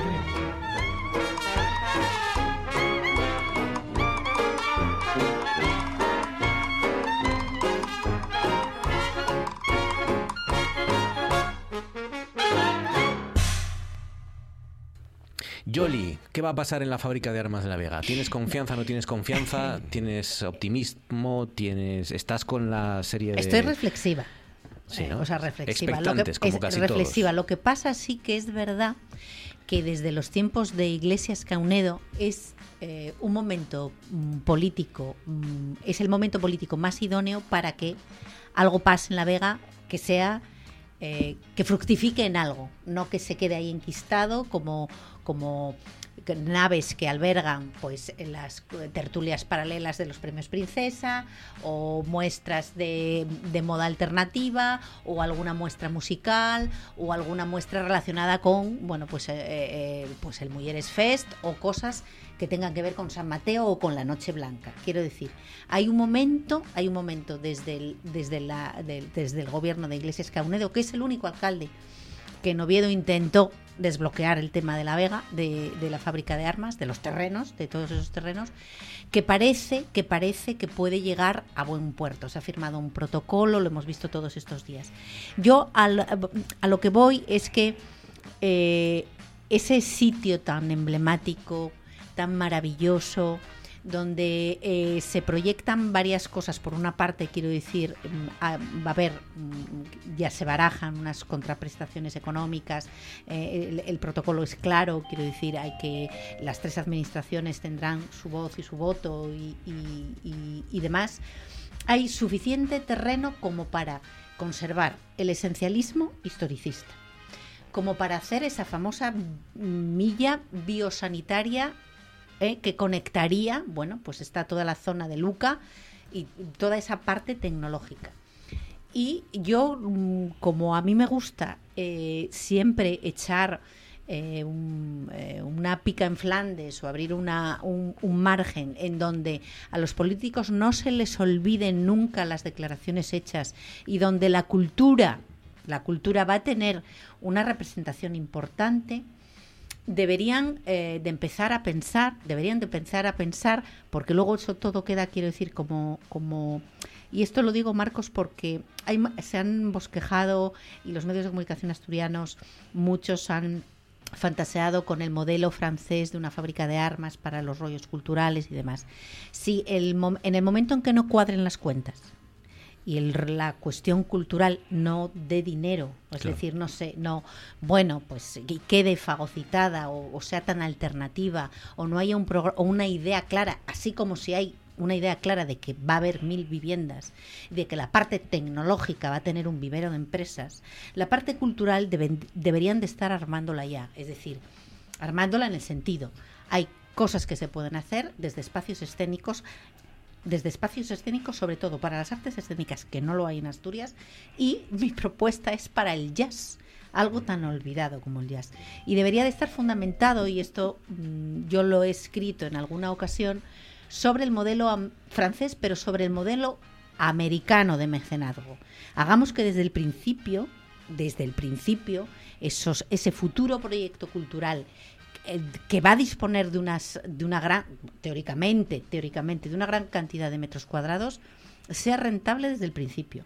Porque lo que no da duros entonces lo acabamos lo acabamos relegando una esquinita, una esquinita, una esquinita, hasta que y ya se sabe que el hecho, lo cultural, lo escénico, lo artístico, es verdad que tienes, tienes razón en que eh, parece que está todo mucho más concretado que la parte de, la artística o, dedicada a la cultura. La parte dedicada a la vamos cultura. a dedicar, vamos a hacer tantas viviendas, vamos a construir un edificio de tantas plantas, vamos a dedicar esto para empresas y luego el resto para cultura. Para cultura. Eh, dicho así, que la, claro, la cultura es tan Pero es que pero, existen, claro, e, existen personas existe, además, hay un momento idóneo en este momento entre, ya no solamente entre las, de las tres administraciones, sino la Consejería de Cultura hace escasamente menos de dos años ha formado comisiones artísticas específicas para hacer planes con respecto al teatro, la danza y la música. Si es que lo tenemos todo. Sí, pero el problema. O sea, quiero decir, sí que no vale, al margen de los problemas. Yo lo que estoy, lo que estoy diciendo como periodista y como alguien interesada por los temas culturales es que de, lo, de la misma manera que ya se tienen mm, unas cosas muy concretas con respecto a ese tema, hay gente que puede empezar a escribir y a pensar con respecto al, al, al, un plan cultural, al plan cultural o, ideas hmm. para llevar a la verdad. Concretas, cosas concretas. concretas cosas concretas se pueden hacer. Por lo menos, se deberían hacer eh, eh, hmm. reuniones sectoriales o que, o que vamos a hacer. En Gijón, aquí hay ópera, en, en Avilés hay teatro, en Gijón hay danza contemporánea. ¿Qué es lo que falta? Qué es lo que falta o qué es lo que puede faltar y como salida natural hacia los mares de Gijón y Avilés, ¿qué podemos hacer? ¿Qué podemos unir claro, ahí? Claro, y, eso es importante, pensar no solo en qué, falta en Oviedo, pensar que falta en Asturias, eso es Exactamente, porque es, un, puede ser un corazón muy importante. Porque cada, vez, porque cada vez parece más antiguo pensar solo en Oviedo, Gijón y Avilés y no pensar en la, gran metrópoli central, que ya sé que nos gusta, pero poco a poco vamos hacia eso, aunque no queramos, ¿no? Eso, eso, es, eso es lo que decía. Porque poco a poco van cada vez estando más cerca las tres ciudades y mejor conectadas. y además tenemos... Es, más fácil bombardearlas. Sí ¿eh? cuando están todas. Además, hay, hay una cosa importante. por favor. Ahora, oye, mira, mira está, a punto de quemar el monasterio de Silos. Hay que acabar con la historia. Sí. Además, hay una cosa importantísima. El, el, el, el, protocolo, el protocolo que es lo previo a la firma de un convenio, que, que, que, bueno, que eso, eso es una cuestión, es una realidad bastante, bastante constatable. Va a unir, o sea, va a anexionar va a anexionar todo San Julián de los Prados. O sea, ahí tenemos historia, arquitectura, es, un, es una cosa emblemática. Yo creo que, en definitiva la ciudad de Oviedo no ha visto una oportunidad semejante en décadas. No la ha visto, Yo creo que es, no, la ha visto. Es la gran oportunidad que tiene Oviedo, primero, de salvaguardar San Julián de los Prados. ¿eh? ¿Mm? Que se va a perder, es decir, porque es Yo vivo al lado, no es la oportunidad de desplazar es, ese centro de, que entra en Oviedo para, para precisamente salvaguardar esto. ¿Eh? Eso es un acto cultural súper importante. Y después, mm. yo creo que detrás de todo esto hay, más que nada, especulación. Bueno, desgraciadamente, pero no lo, pero, desgraciadamente, pero vamos a empujar decir, ahora por lo contrario. Ya, pero se va, se va, Vamos a contar lo se contrario, va, se a va si a dejar caso. a un lado eh, eh, la cultura que, que tendría que ser el polo cultural que no tiene Oviedo, que no tiene Oviedo en este momento, no tiene un centro cultural importante y ahí hay con, muchos- con el nexo de la y- historia y- asturiana, y que es ahí que, es la pinza, la pinza hace así, mira. pam, y ahí pam. hay mucho espacio ¿eh? y se va a quedar eso en mera especulación para hacer Est- Estamos Vamos hablando no. de, de- de- de festivales eh, y de cultura. Las fiestas, tú sabes que nacieron cuando se celebraba la recolección de la cosecha. la Y la cultura viene de agricultura. Es todos los productos, todos los instrumentos, todos. eh, eh, hablabas de- del cancionero. Sí, tal. sí, Salen todos de ahí. ¿eh? Y ahora, si le damos la vuelta y la espalda esto, si no tenemos población, no en los pueblos, aquí tampoco. Es importante, es importante. Eh, preguntarle a la gente, es importante, ¿no? ¿Qué, qué- Sí, qué sí. quieren hacer la Sí. gente con ese Es espacio? ¿Qué Oye, hacer los, y, y por- los y- de Oviedo? paso podían pensar algo en lo, en lo del Cristo, lo del hospital. la- en Calla, calla, hospital, vamos ¿no? por partes, Manolo. No, vamos por partes. Que pasa no que esto- liemos la madera. Claro, por favor. Eh, Eso, eso es- no es una patata caliente, Sí, eso sí. es una patata quemada. Vamos a, vamos a hablar de, vamos a seguir hablando de cultura y vamos a conectar con nuestro narrador oral Carlos Alba, que ya nos está escuchando, para hablarnos además de una mujer que hizo mucho por la cultura, una de las primeras académicas de la lengua y que, y que dejó muchos escritos y muchos cuentos también, ¿no? Eh, Carlos Alba lo sabe bien porque es nuestro narrador de los lunes. Carlos Alba, buenas noches. Hola, buenas noches, ¿qué tal? ¿Cómo estás, Carlos? ¿Qué tal? ¿Dónde estás ahora? ¿Estás por aquí por la tierrina? ¿Estás en Madrid? ¿Dónde estás? Bien, no, no, ya estoy, ya estoy en Asturias. Bien, Sí, bien, sí, bien. ya, ya por suerte no tengo que ir más a, a Madrid. Bueno, Yo- está bien. Sí, parece porque- que de León no voy a bajar. Vale, vale. Ya, ya te libraste de las olas de calor que deben de quedar 15 o 16 por lo menos todavía para acabar el verano eh, por ahí sí, abajo. sí, sí, porque papé, la, la- vamos, la, de- la de primeros del mes de julio, papela entero, sí, entera. De María Josefa Canellada quieres hablarnos Sí. hoy, ¿no? Sí, sí, porque quería aprovechar que, María Josefa Cane- Canellada tiene un, un libro que se titula Cuentos Populares Asturianos y la verdad hay una muy buena selección. Están algunos que recopiló ella, pero también ella dedicóse a, a, mm, a bucear por otras recopilaciones. Por ejemplo, en tesis doctorales hay muchos eh, cuentos que, que están recopilados para poner ejemplos pues de cosas de, de la lengua de cada concello, por ejemplo Mm. y él y ella mm, anduvo eso mirando en un montón de, de documentación y hizo un libro que lleve una, una joya Una obra de referencia, ¿no? Cuentos- sí sí sí porque de, ahí de cuentos populares asturianos acuérdame que yo fue del, el- del primer libro del que empecé a sacar cuentos. O sea aparte de los que algunos que, que sentí de tradición oral pues también también eh, de ahí saqué bastantes Además tiene una virtud que que mm, eh, ahí en ese en ese libro están mezclados los cuentos con los monólogos. También tienen un apartado de, de, o sea, de cuentos en verso, o sea, los monólogos típicos monólogos asturianos que muchos son eh, simplemente eh, cuentos en verso. ¿no? Claro. Y entonces hay tan, casi todos los géneros de, de- de la cuentística popular, cuentos más graciosos, cuentos de animales, cuentos maravillosos. Eso, eso te iba a decir. ¿no? Que le permitió a- a- a el, el uso del cuento, de esa, de esa herramienta, eh, demostrar Mm. que eso, que, que valía para el humor, que valía para, para el misterio, que valía para la, para, para la imaginación, en definitiva, ¿no? Sí, sí, sí, sí, para, para, para muchas cosas. Tiene hasta también un, un género, dos o tres eh, de, de, mm, cuentos, bueno, más que cuentos, él- ella llama los eh, parpayueles, ¿no? Porque son eso, dos, dos diálogos pues de, de gente del, contando cosas, ¿no? Y, y sí, sí, el, el- ella además falaba mucho de, mm, en el prólogo ese precisamente, de este libro, fala de, de que de cara a la normalización del asturiano, esto se, se publicó en los años 70, cuando ya se hablaba un poco el asturiano y tal, eh, de normalizar la lengua asturiana, pues eh, ella mm, fala de que el tema de la cuentística popular, de la tradición oral, que mm, creo que dice eh, textualmente algo así como que ya es síntoma de la madurez socio, sociocultural de un pueblo y de una lengua, ¿no? Entonces bueno. ponlo como, como ejemplo, sí. Claro. Y es verdad que de aquella, de aquella, digamos, la preocupación de mm, para normalizar el asturiano era pues acceder a, a géneros que a los que nunca llegara el asturiano con mucho pushu, como la novela o, o- o modernizar la poesía, y sin embargo ya Mm. llamar la atención sobre lo que ya teníamos, en, Claro. en cuenta de lo que faltaba, lo que ya había, ¿no? Y tienes un cuento precisamente que lleve ella, ¿no?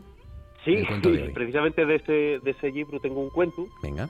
que además el- la historia de este cuento ye, ye guapa porque, mm, bueno, yo tengo lo contado de ellas, de ellas ocasiones, pero una de las ocasiones fue en un festival de narradores orales que era en, en Segovia, y resulta que en Segovia vi- vivía el, uno de los fíos de María Josefa Canellada, que ya además el padre de Ana Zamora, o sea, Ana Zamora, la famosa mm, eh, directora de escena, y eh, nieta de María Josefa Canellada, y entonces estaba el, el, el fío estaba allí viendo, vio el espectáculo, yo llevaba cuentos asturianos, y díxome que este cuento que hoy contamos ahora era de los favoritos de ella y que ella lo contaba Ah, en, en escenas familiares. Pues, Entonces, mira, para pa, pa, mm, introducir este cuento tengo que hablar de, de un matrimonio del que ya falé la, la semana anterior, de Chico y Manuelona, ¿no? Chico y Y Chico Manuelona. Manuelo- exactamente, Chico y Manuelona, ¿no? Chico y Manuelona que yeren, además de, del mismo concello donde yera natural María Josefa Canellada, que ye de, Cabranes, y ellos en concreto yeren de Torazu. Y esta historia ocurrió cuando a Torazu fue visitarlo por primera vez el señor obispo, nada más y nada menos, ¿no? Y entonces llegó el obispo, dio, dio misa allí en la iglesia de Torazu, y claro, Manuelona, que era muy yaspardera y era, era muy chapalantre, pues fue allí a la salida de la misa, metióse en el cabildro, entonces apartó a la gente casi en burriones y, di- y dijo, y señor obispo, señor obispo, que vengo a decir a usted que tiene que venir sintar a la mi casa mañana, porque dice, ya que el obispo, voy, voy a convidarlo. Así que usted entrugue por la casa de Chico y Manolona, o Manolona y Chico, cuando usted llega al barrio del Castillo, en una casa que tiene un moñical delante, esa ya la mi casa. Y bueno, resulta que el obispo, y era un obispo de estos eh, que os gustaba la cultura popular, porque la verdad es que la, la iglesia siempre tuvo también una actitud ante, ante el asturiano un poco ambigua, pero sí- siempre hubo como cures que, que recopilaban historias, vocabularios, y el, el señor obispo ya era un poco de esta gente, dijo, bueno, meca, pues voy a ir a, a comer con ellos. Mm. Y bueno, él bajó al barrio de Castillo, vio la casa con el moñical delante, y resulta que allí estaba Chico, y cuando vio aparecer al obispo, pues allí en la Quintana, prendió dos veles y púsose de rodillas. Y el obispo dijo, y, quita pa' allá, oh, mata les veles, eh, mata les veles y ponte de pie, que no soy el Santísimo Sacramento, soy nada más que un hombre mortal como tú. Y claro, Chico, en cuanto es que siente eso, levántase y empieza a dar palmas en la espalda al señor obispo y dice, así me gustan a mí los obispos, campechanos como tú, coño, así me gustan los obispos, entra para acá que vas tu cate. Y claro, Manolona riñó a Chico, porque dijo que los obispos había que los tratar de usted, como al médico, como al señor cura. Claro. Y bueno, el caso es que el obispo entró, prestaba y mucho estar con aquella gente, y empezaron a comer y a comer y a comer, y claro, Chico empezaba a calentarse, y el señor obispo daba ahí conversación, y otro plato faves y otro plato faves. Y entonces, claro, Chico empezó con la tema de los de les, de les. Pero claro, como el obispo estaba que sí, sí, que sí, no, tirando un poco de la lengua, pues consiguió que Chico dijera aquella de alza neña al cobertor, no te pongas melindrosa, que te la vengo meter y tiesa traigo la cosa. Nada más y nada menos que delante del señor obispo. Y el señor obispo que hacíase como el hacíase como que se escandalizaba, pero a la vez tomaba nota.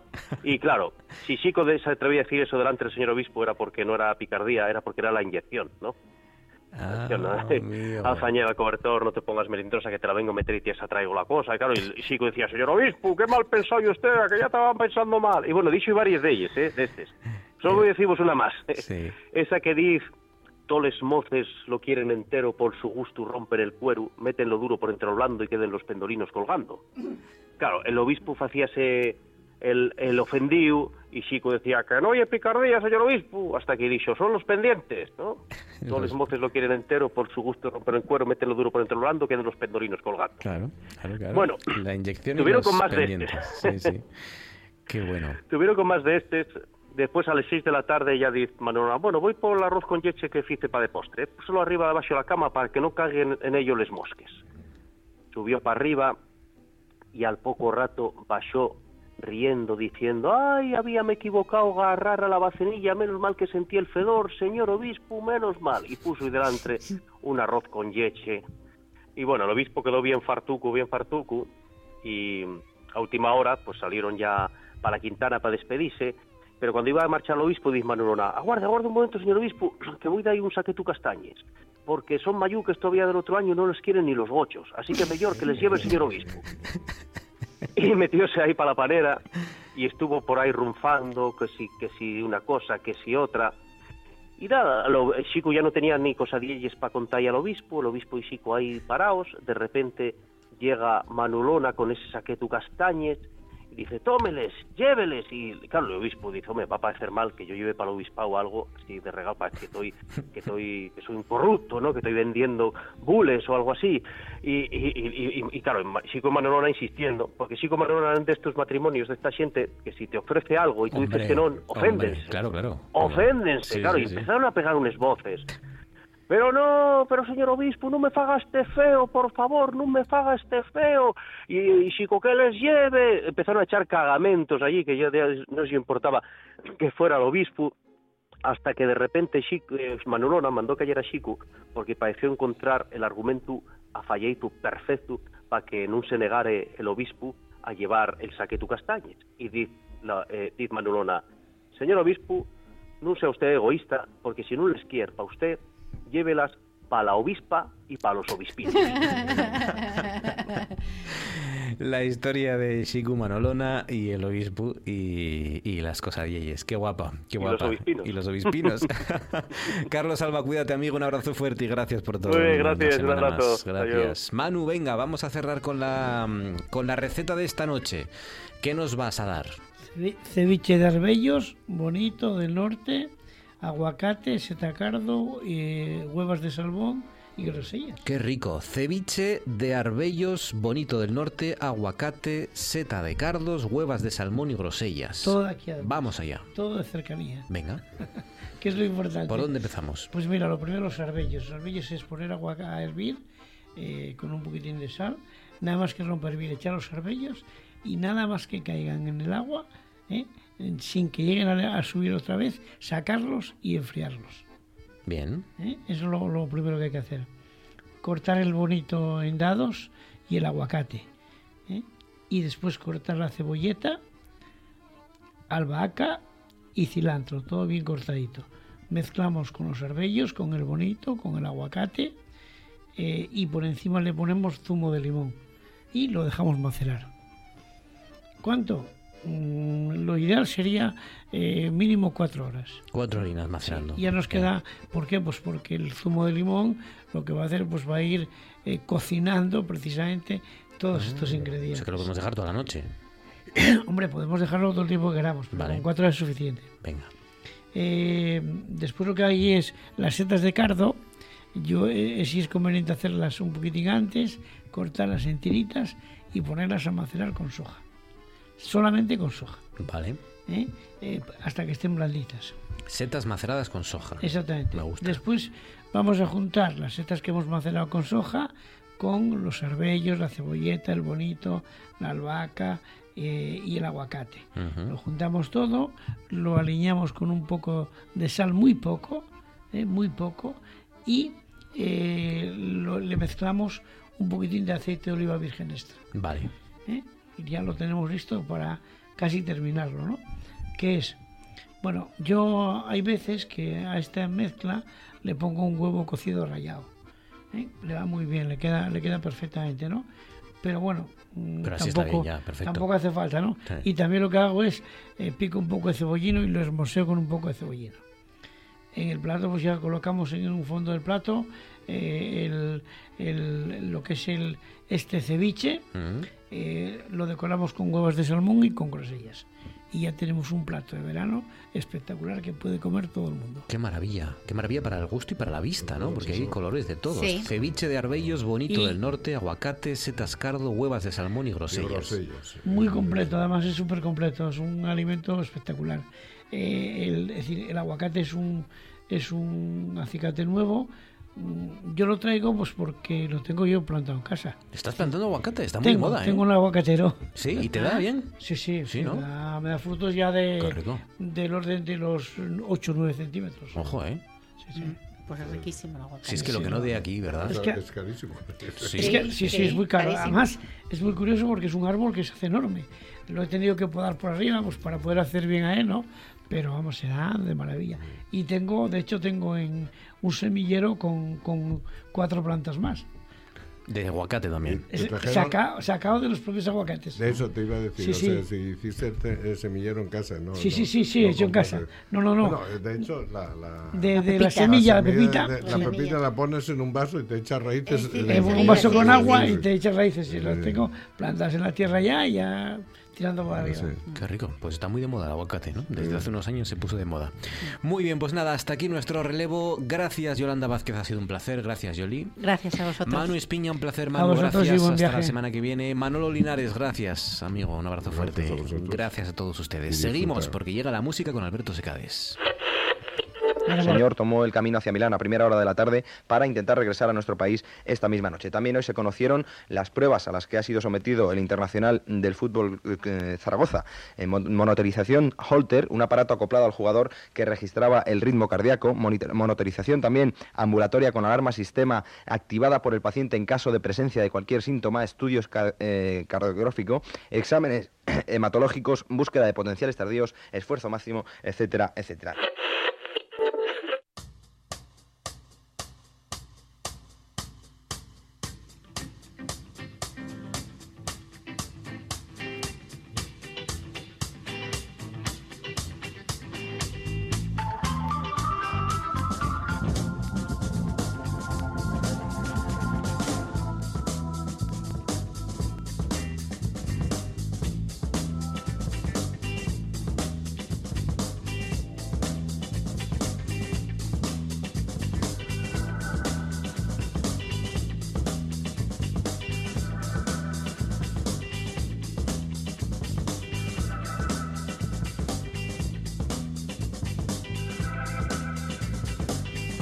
Hicimos el experimento el año pasado, salió muy bien, así que repetimos ya y casi casi lo consolidamos como tradición. Alberto Secades, buenas noches. Hola, ¿qué tal, Marcos? Nuevo especial La canción del verano. Exacto. Pero, como siempre, cuando se habla de música en este programa y cuando se habla de Alberto Secades, hay que darle una vuelta de tuerca. Y nos vas a ofrecer de nuevo las sugerencias de tus amigos sobre Sí, la porque canción del verano. además tiene, tiene una ventaja y es que así curro menos. Exacto. Les paso el testigo a gente que además sabe bastante más que yo de música, amigos míos, a los que sigo con devoción, admiración y mucho respeto. Y pues les mandé la petición a seis de ellos. Eh, a una no se lo pude mandar. Este programa es un homenaje y un, su recuerdo a Toña da Silva que pues este año murió y mm, seguro que estará eh, disfrutando de la música porque esto le encantaba hacer estas cosas. Pues un abrazo para Toña da Silva, allí donde esté. Para ella va dedicado este, esta la canción del verano en el especial de música de Alberto Secades de este lunes de Santiago y, con buenas canciones siempre, canciones que recomiendan los eh, expertos a los que ha consultado Alberto Secades y canciones que suenan así. Nos vamos hasta Dublín, hasta Irlanda para escuchar Roman Holiday.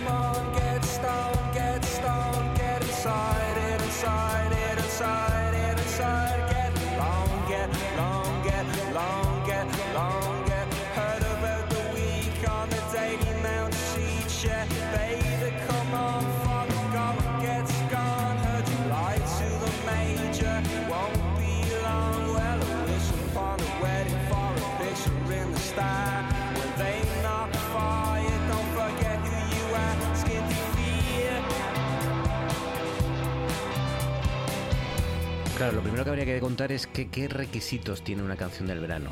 Que les guste a tus expertos, ¿no? Sí, porque ya te digo, yo mandé el mismo texto por WhatsApp A todos. mis seis amigos. Las mismas instrucciones y ellos te han exactamente las mandado. mismas, y cada uno interpretó como quiso, Me gusta. libremente, Me gusta. eh, lo que le apeteció. Y nos vamos con la primera, como decíamos, hasta Irlanda, los Fountains DC, un, un grupo que, que los reventó en el año 2018 con aquel Voice in the Better Land. Qué y que están, sonó, y que pedazo de están, canción. pues en, en- en máximo auge. El disco Skintifia, que la- el título es La maldición del ciervo, una expresión corriente en irlandés y pues es una muestra de disgusto, asombra o decepción o irritación y que también quizá pueda aludir al consumo de drogas y alcohol. Y, bueno, pues Cada este uno que estilo- interprete como quiera. Este estilo de música además deudor de los años 80 y bueno, Pues aquí están los Fountains DC con Roman Holiday. ¿Quién ha elegido o quién te ha propuesto? ¿Quién Bueno, te ha pues esta sugerido esta selección canción? es de Juanjo Mestre, fundador e ideólogo del magazine Exile XH, autor del imprescindible libro 1050 discos cardinales. Yo estuve en, en su presentación en Valencia y es el factotum detrás del programa de radio Melodías Cósmicas, un maestro en un montón de, de artes y en la música, pues es uno de mis referencias indiscutibles. Y me le gusta la misma música que a mí, Juanjo Maestre. Me estoy dando cuenta a, a- a base de los años. Me gusta Sí. porque estoy conociendo a tus amigos a través de ti sin conocerlos a ellos. Bien, bien. Y Juanjo Mestre mm, tiene muy buen criterio para la música. O al menos un criterio parecido al mío. No sé si bueno o malo. Fountains DC. Baby,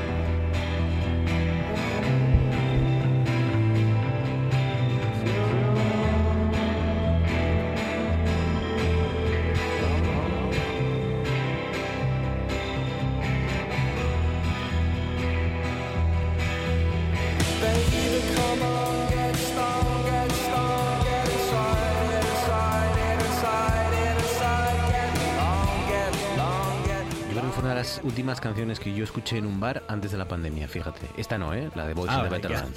ya. Voice in the Better Land. Me Porque esta es de, de este mismo año 2022. Y Creo que es el tercer disco ya de... Me suena, tercero o cuarto, sí, sí. Y desde Irlanda nos vamos a Orange, Nueva Jersey, para escuchar a Lenesha Randolph. Uy, uy. Ooh, got a feeling body. This may be our lucky day.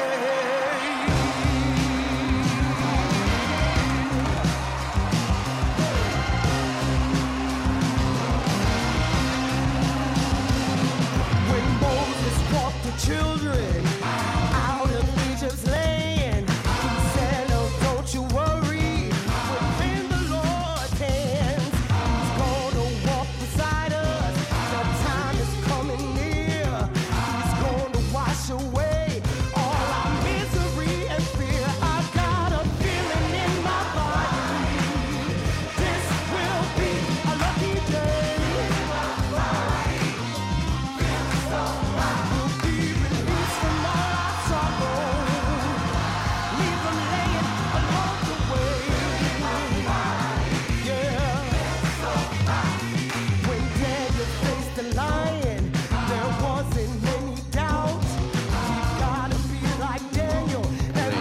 barbaridad es una de las películas del verano, Elvis, lo nuevo de Baz Luhrmann, la película que dirige Baz Luhrmann y que protagonista que protagoniza Austin Butler y Tom Hanks como el el Tom Parker, Tom el Parker, ¿no? El asesor, manager, el manager, promotor, el, de el Elvis. saca cuartos de, ¿Qué te pareció Elvis?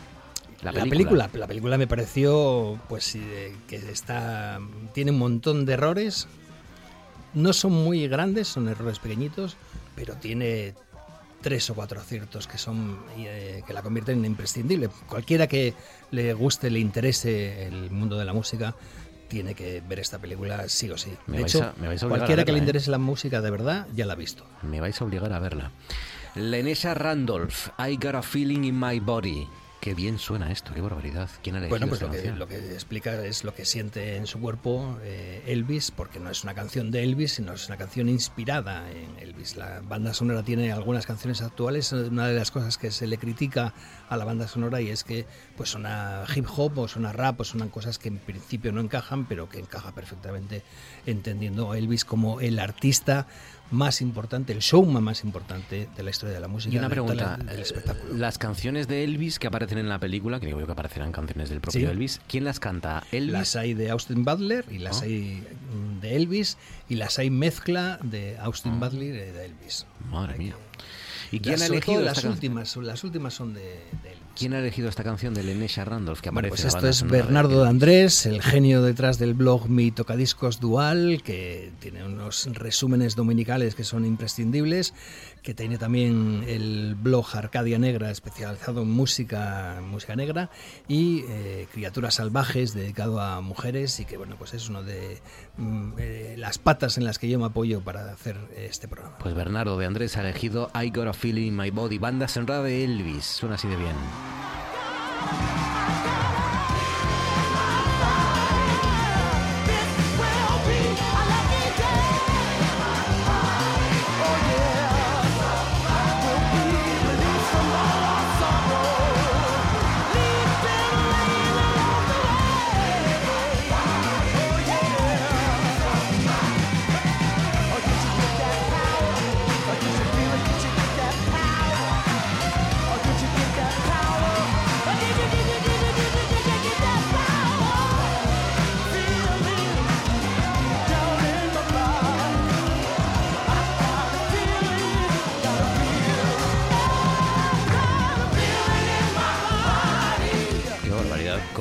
Banda sonora de sea igual de buena, La voy banda, sonora, mismo la banda sonora es espectacular, o sea, Qué ya te bueno, digo, es me gusta mucho. De momento me mi dijo, favorita. me dijo Bernardo Andrés, que fue el que me...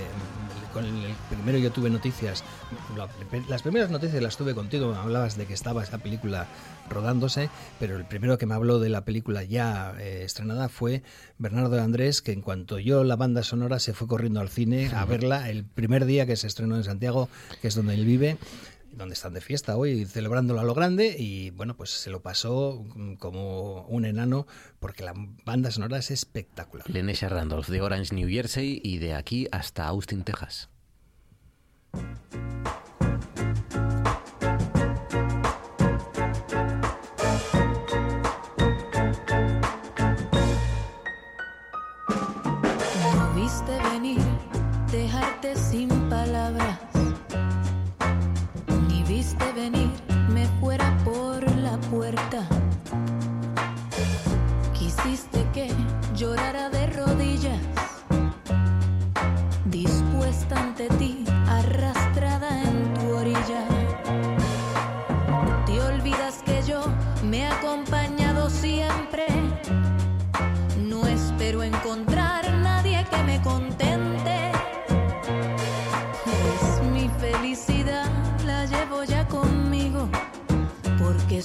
Suficiente, aunque esté sin ti.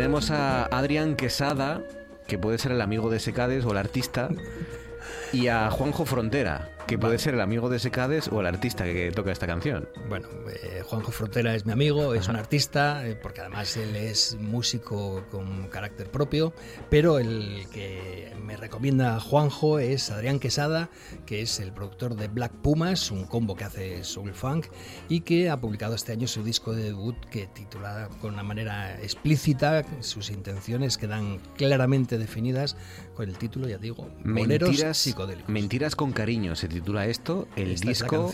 Boleros Psicodélicos.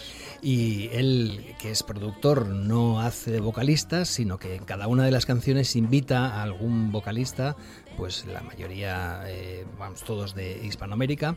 Y esta es Ile, eh, mujer puertorriqueña, Ileana Mercedes Cabra, Cabra Joglar, antigua integrante del conjunto puertorriqueño Calle 13, que cuando hicimos aquí el especial de Puerto Rico, pues sonó Calle 13. Y yo ya dije que si hubiera descubierto antes a Ile, la hubiera puesto.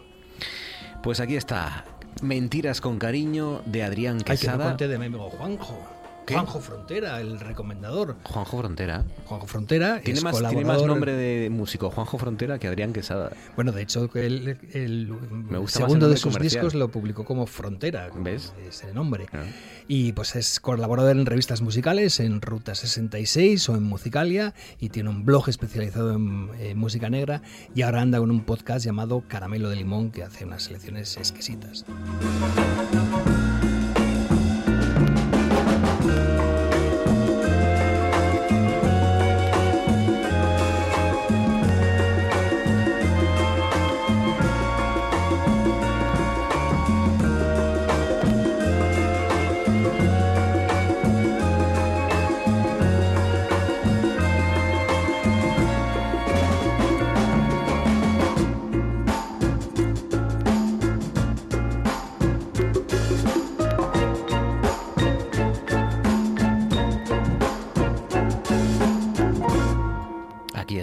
Adrián Quesada, Mentiras con Cariño, la recomendación de Juanjo Frontera, el experto amigo de Alberto Secades, que suena muy bien, es muy original y tengo muchas ganas ya de hincarle el diente al, al disco que decías que eran boleros psicodélicos. Exacto. Me gusta. Mentiras con Cariño, Fiet, eh, junto con Ile, Adrián Quesada con Ile. Y ahora seguimos con Elvis, nos vamos hasta Tupelo, hasta Mississippi. Y, y entre Sí, porque, Mississippi y eh, porque no es, Son dos. eh, él no es de Memphis, a pesar de que toda su vida se desarrolló allí. Él realmente de donde es, donde nació, es en Tupelo.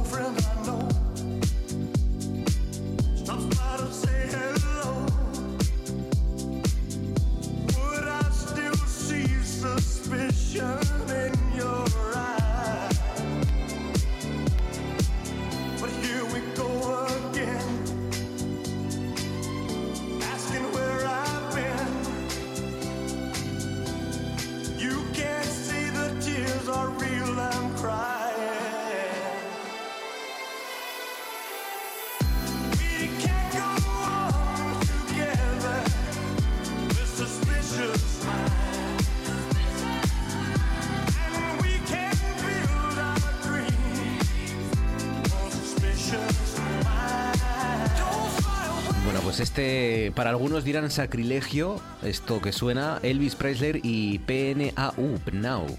Bueno, ya ves que mm, proponiendo eh, que elijan mis amigos lo que les apetezca para Arriesgando, canción me gusta, verano, me pues gusta. de repente Ricardo Villegas, que es el que eligió esta canción, esta canción que es eh, pues un remix de Pinaus, eh, proyecto de Sydney sobre una de las canciones más inmortales del género de Tupelo, el Suspicious Minds, pues Ricardo Villegas, que tiene un blog que ahora tiene ligeramente abandonado, Mal Día para dejar de fumar, porque anda con su recientemente publicado tercer libro, Gora España, y además está con un podcast que se llama Esto no se hace, un podcast de humor, y bueno, pues...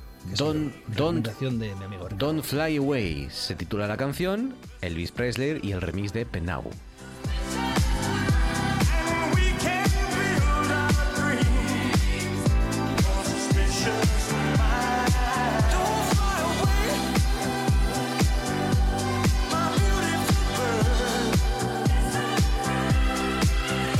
Dejamos tu pelo, dejamos Sydney para, para visitar a una vieja amiga que tenemos en Houston, Texas. ¿Quién nos está esperando en Houston? Escuchen.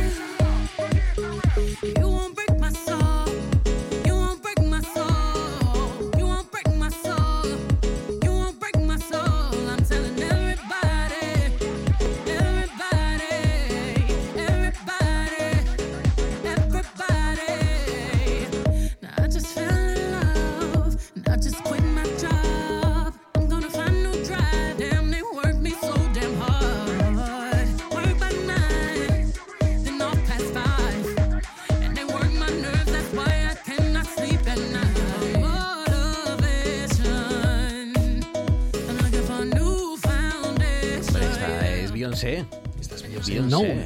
Nada menos. Break My Soul, canción de este año. Estamos recordando, ya saben, canciones del verano. Estamos proponiendo, sugiriendo, escuchando algunas de las propuestas de los amigos expertos musicales de Alberto Fíjate que este año ni siquiera había dicho que tenía que ser canción de este año, porque ya dejaba abierto. Son todas de momento, ¿no? Todas van a ser Han este año. aparecido dos canciones de la película Elvis, mm, con lo cual el espíritu mm, está un poco mm, trastocado, pero efectivamente todos se han ajustado a canciones publicadas este año.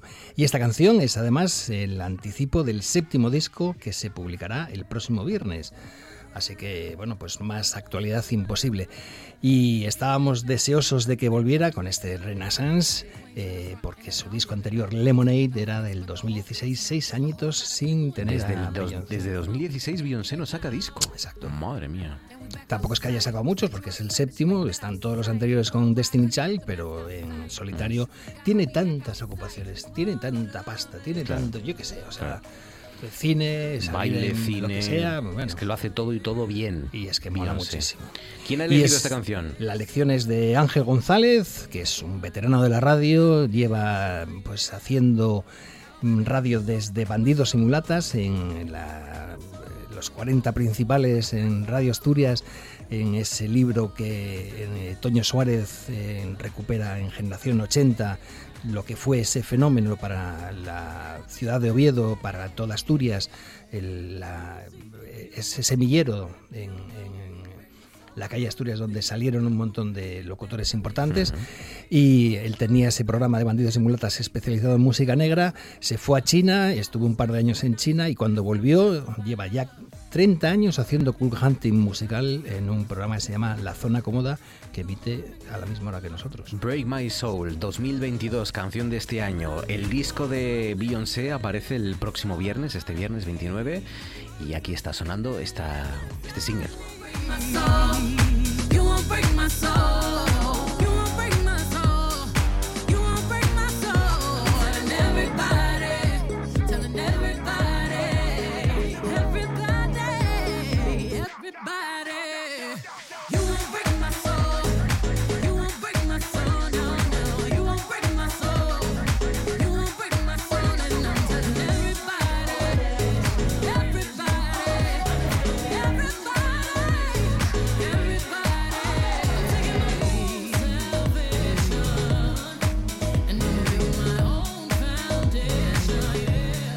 Siempre, una lista muy ecléctica la que nos está quedando. Mm, siempre Música de baile así. que tenía que aparecer Siempre eh, así, una claro. discoteca, para meterse a bailar a lo bestia.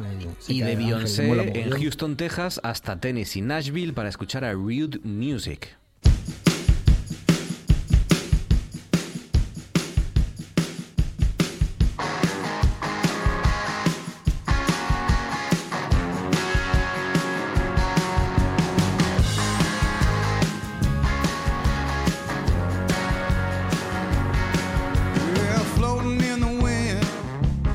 Pictures in your mind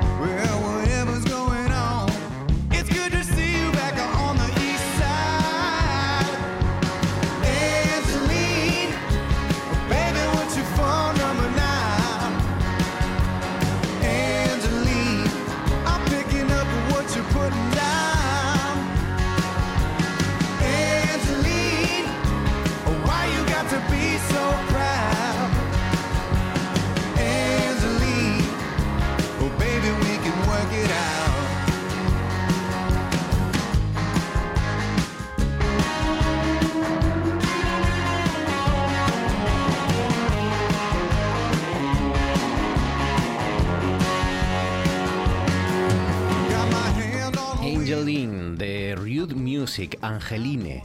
Angeline. Angeline del disco Dog Days, que pues resume un poco lo que fueron los años, los días en los que se fabricó este disco, porque mm, muchos de los discos que se publicaron este 2022 son discos de la pandemia y que se gestaron en esos días de perro, los Dog Days, en los que pues, el conjunto liderado por los hermanos Nolan, Kevin y Matt, eh, hacen música americana y hablan de esto, la música y como factor de unión y la posibilidad de superar las dificultades de estar encerrado en casa y pasándolo mal. Rude, Music, me gusta. Esta, esta y la de Lenesha Randolph, la de la banda sonora de Elvis, mis favoritas. Bien. Me gusta. Y esta selección de un eh, tipo José Navas que tiene un conocimiento musical enciclopédico y que recuerdo la canción que propuso el año pasado tenía 27 reproducciones en, en YouTube y esta no debe tener muchos más porque este muchacho, amigo mío, Arqueología musical. hace- mm, encuentra cosas y antes entregaba los fascículos en su blog redondo con agujero. Luego hizo un programa de radio que también le puso ese nombre y que fue el inventor de esto, porque a mí me invitó a participar como experto en ese programa Ah. y lo hizo con más gente. Y la verdad es que de, Le copiaste la idea. Yo Es que no tengo ideas propias. Haces bien. Y el caso es que ahora lo va haciendo en Facebook, pero las redes sociales eh, tienen lo eso de lo efímero que se pierde y que no queda. Hay que dejar eh, en la tierra. Angeline de Rude Music, la última de las canciones de verano que estamos repasando esta noche.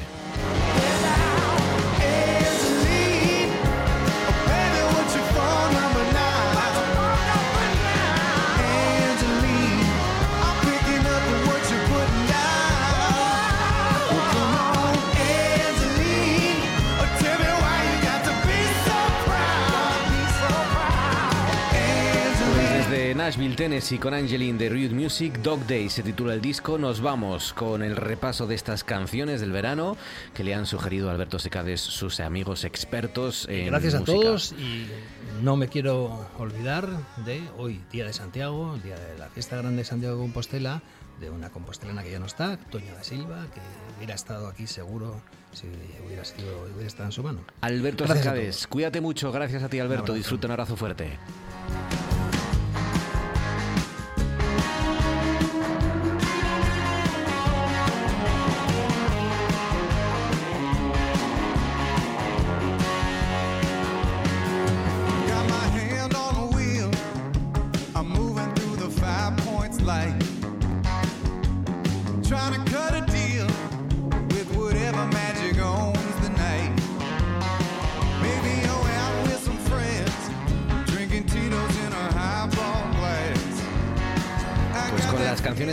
Sugiere Secades, nos vamos antes. Vamos con las portadas.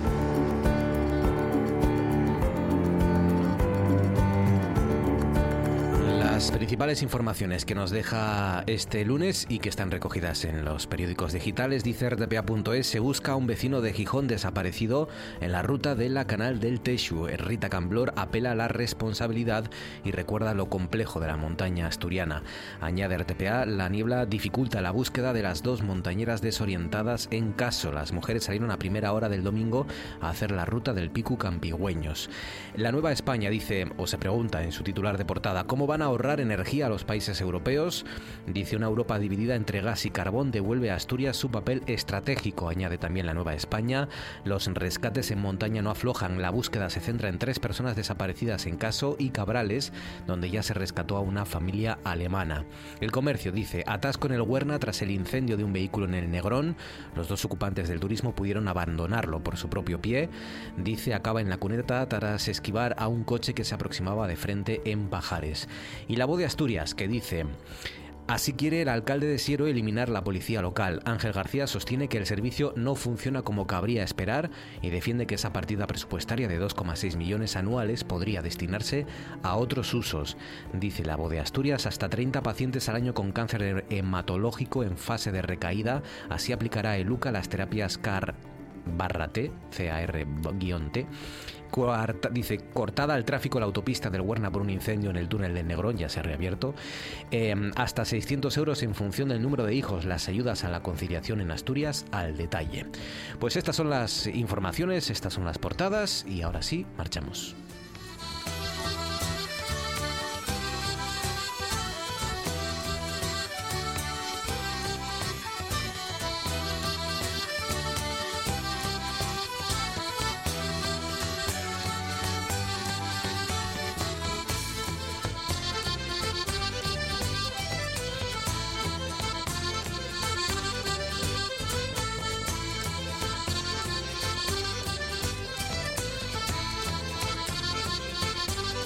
Vamos, aunque la radio continúa. Mañana aquí, ya saben, a partir de las 9, aquí les estaremos esperando, aquí estaré para hacerles compañía y para cerrar juntos la jornada. Disfruten de esta que es nuestra radio. Gracias por confiar en nosotros y hasta mañana.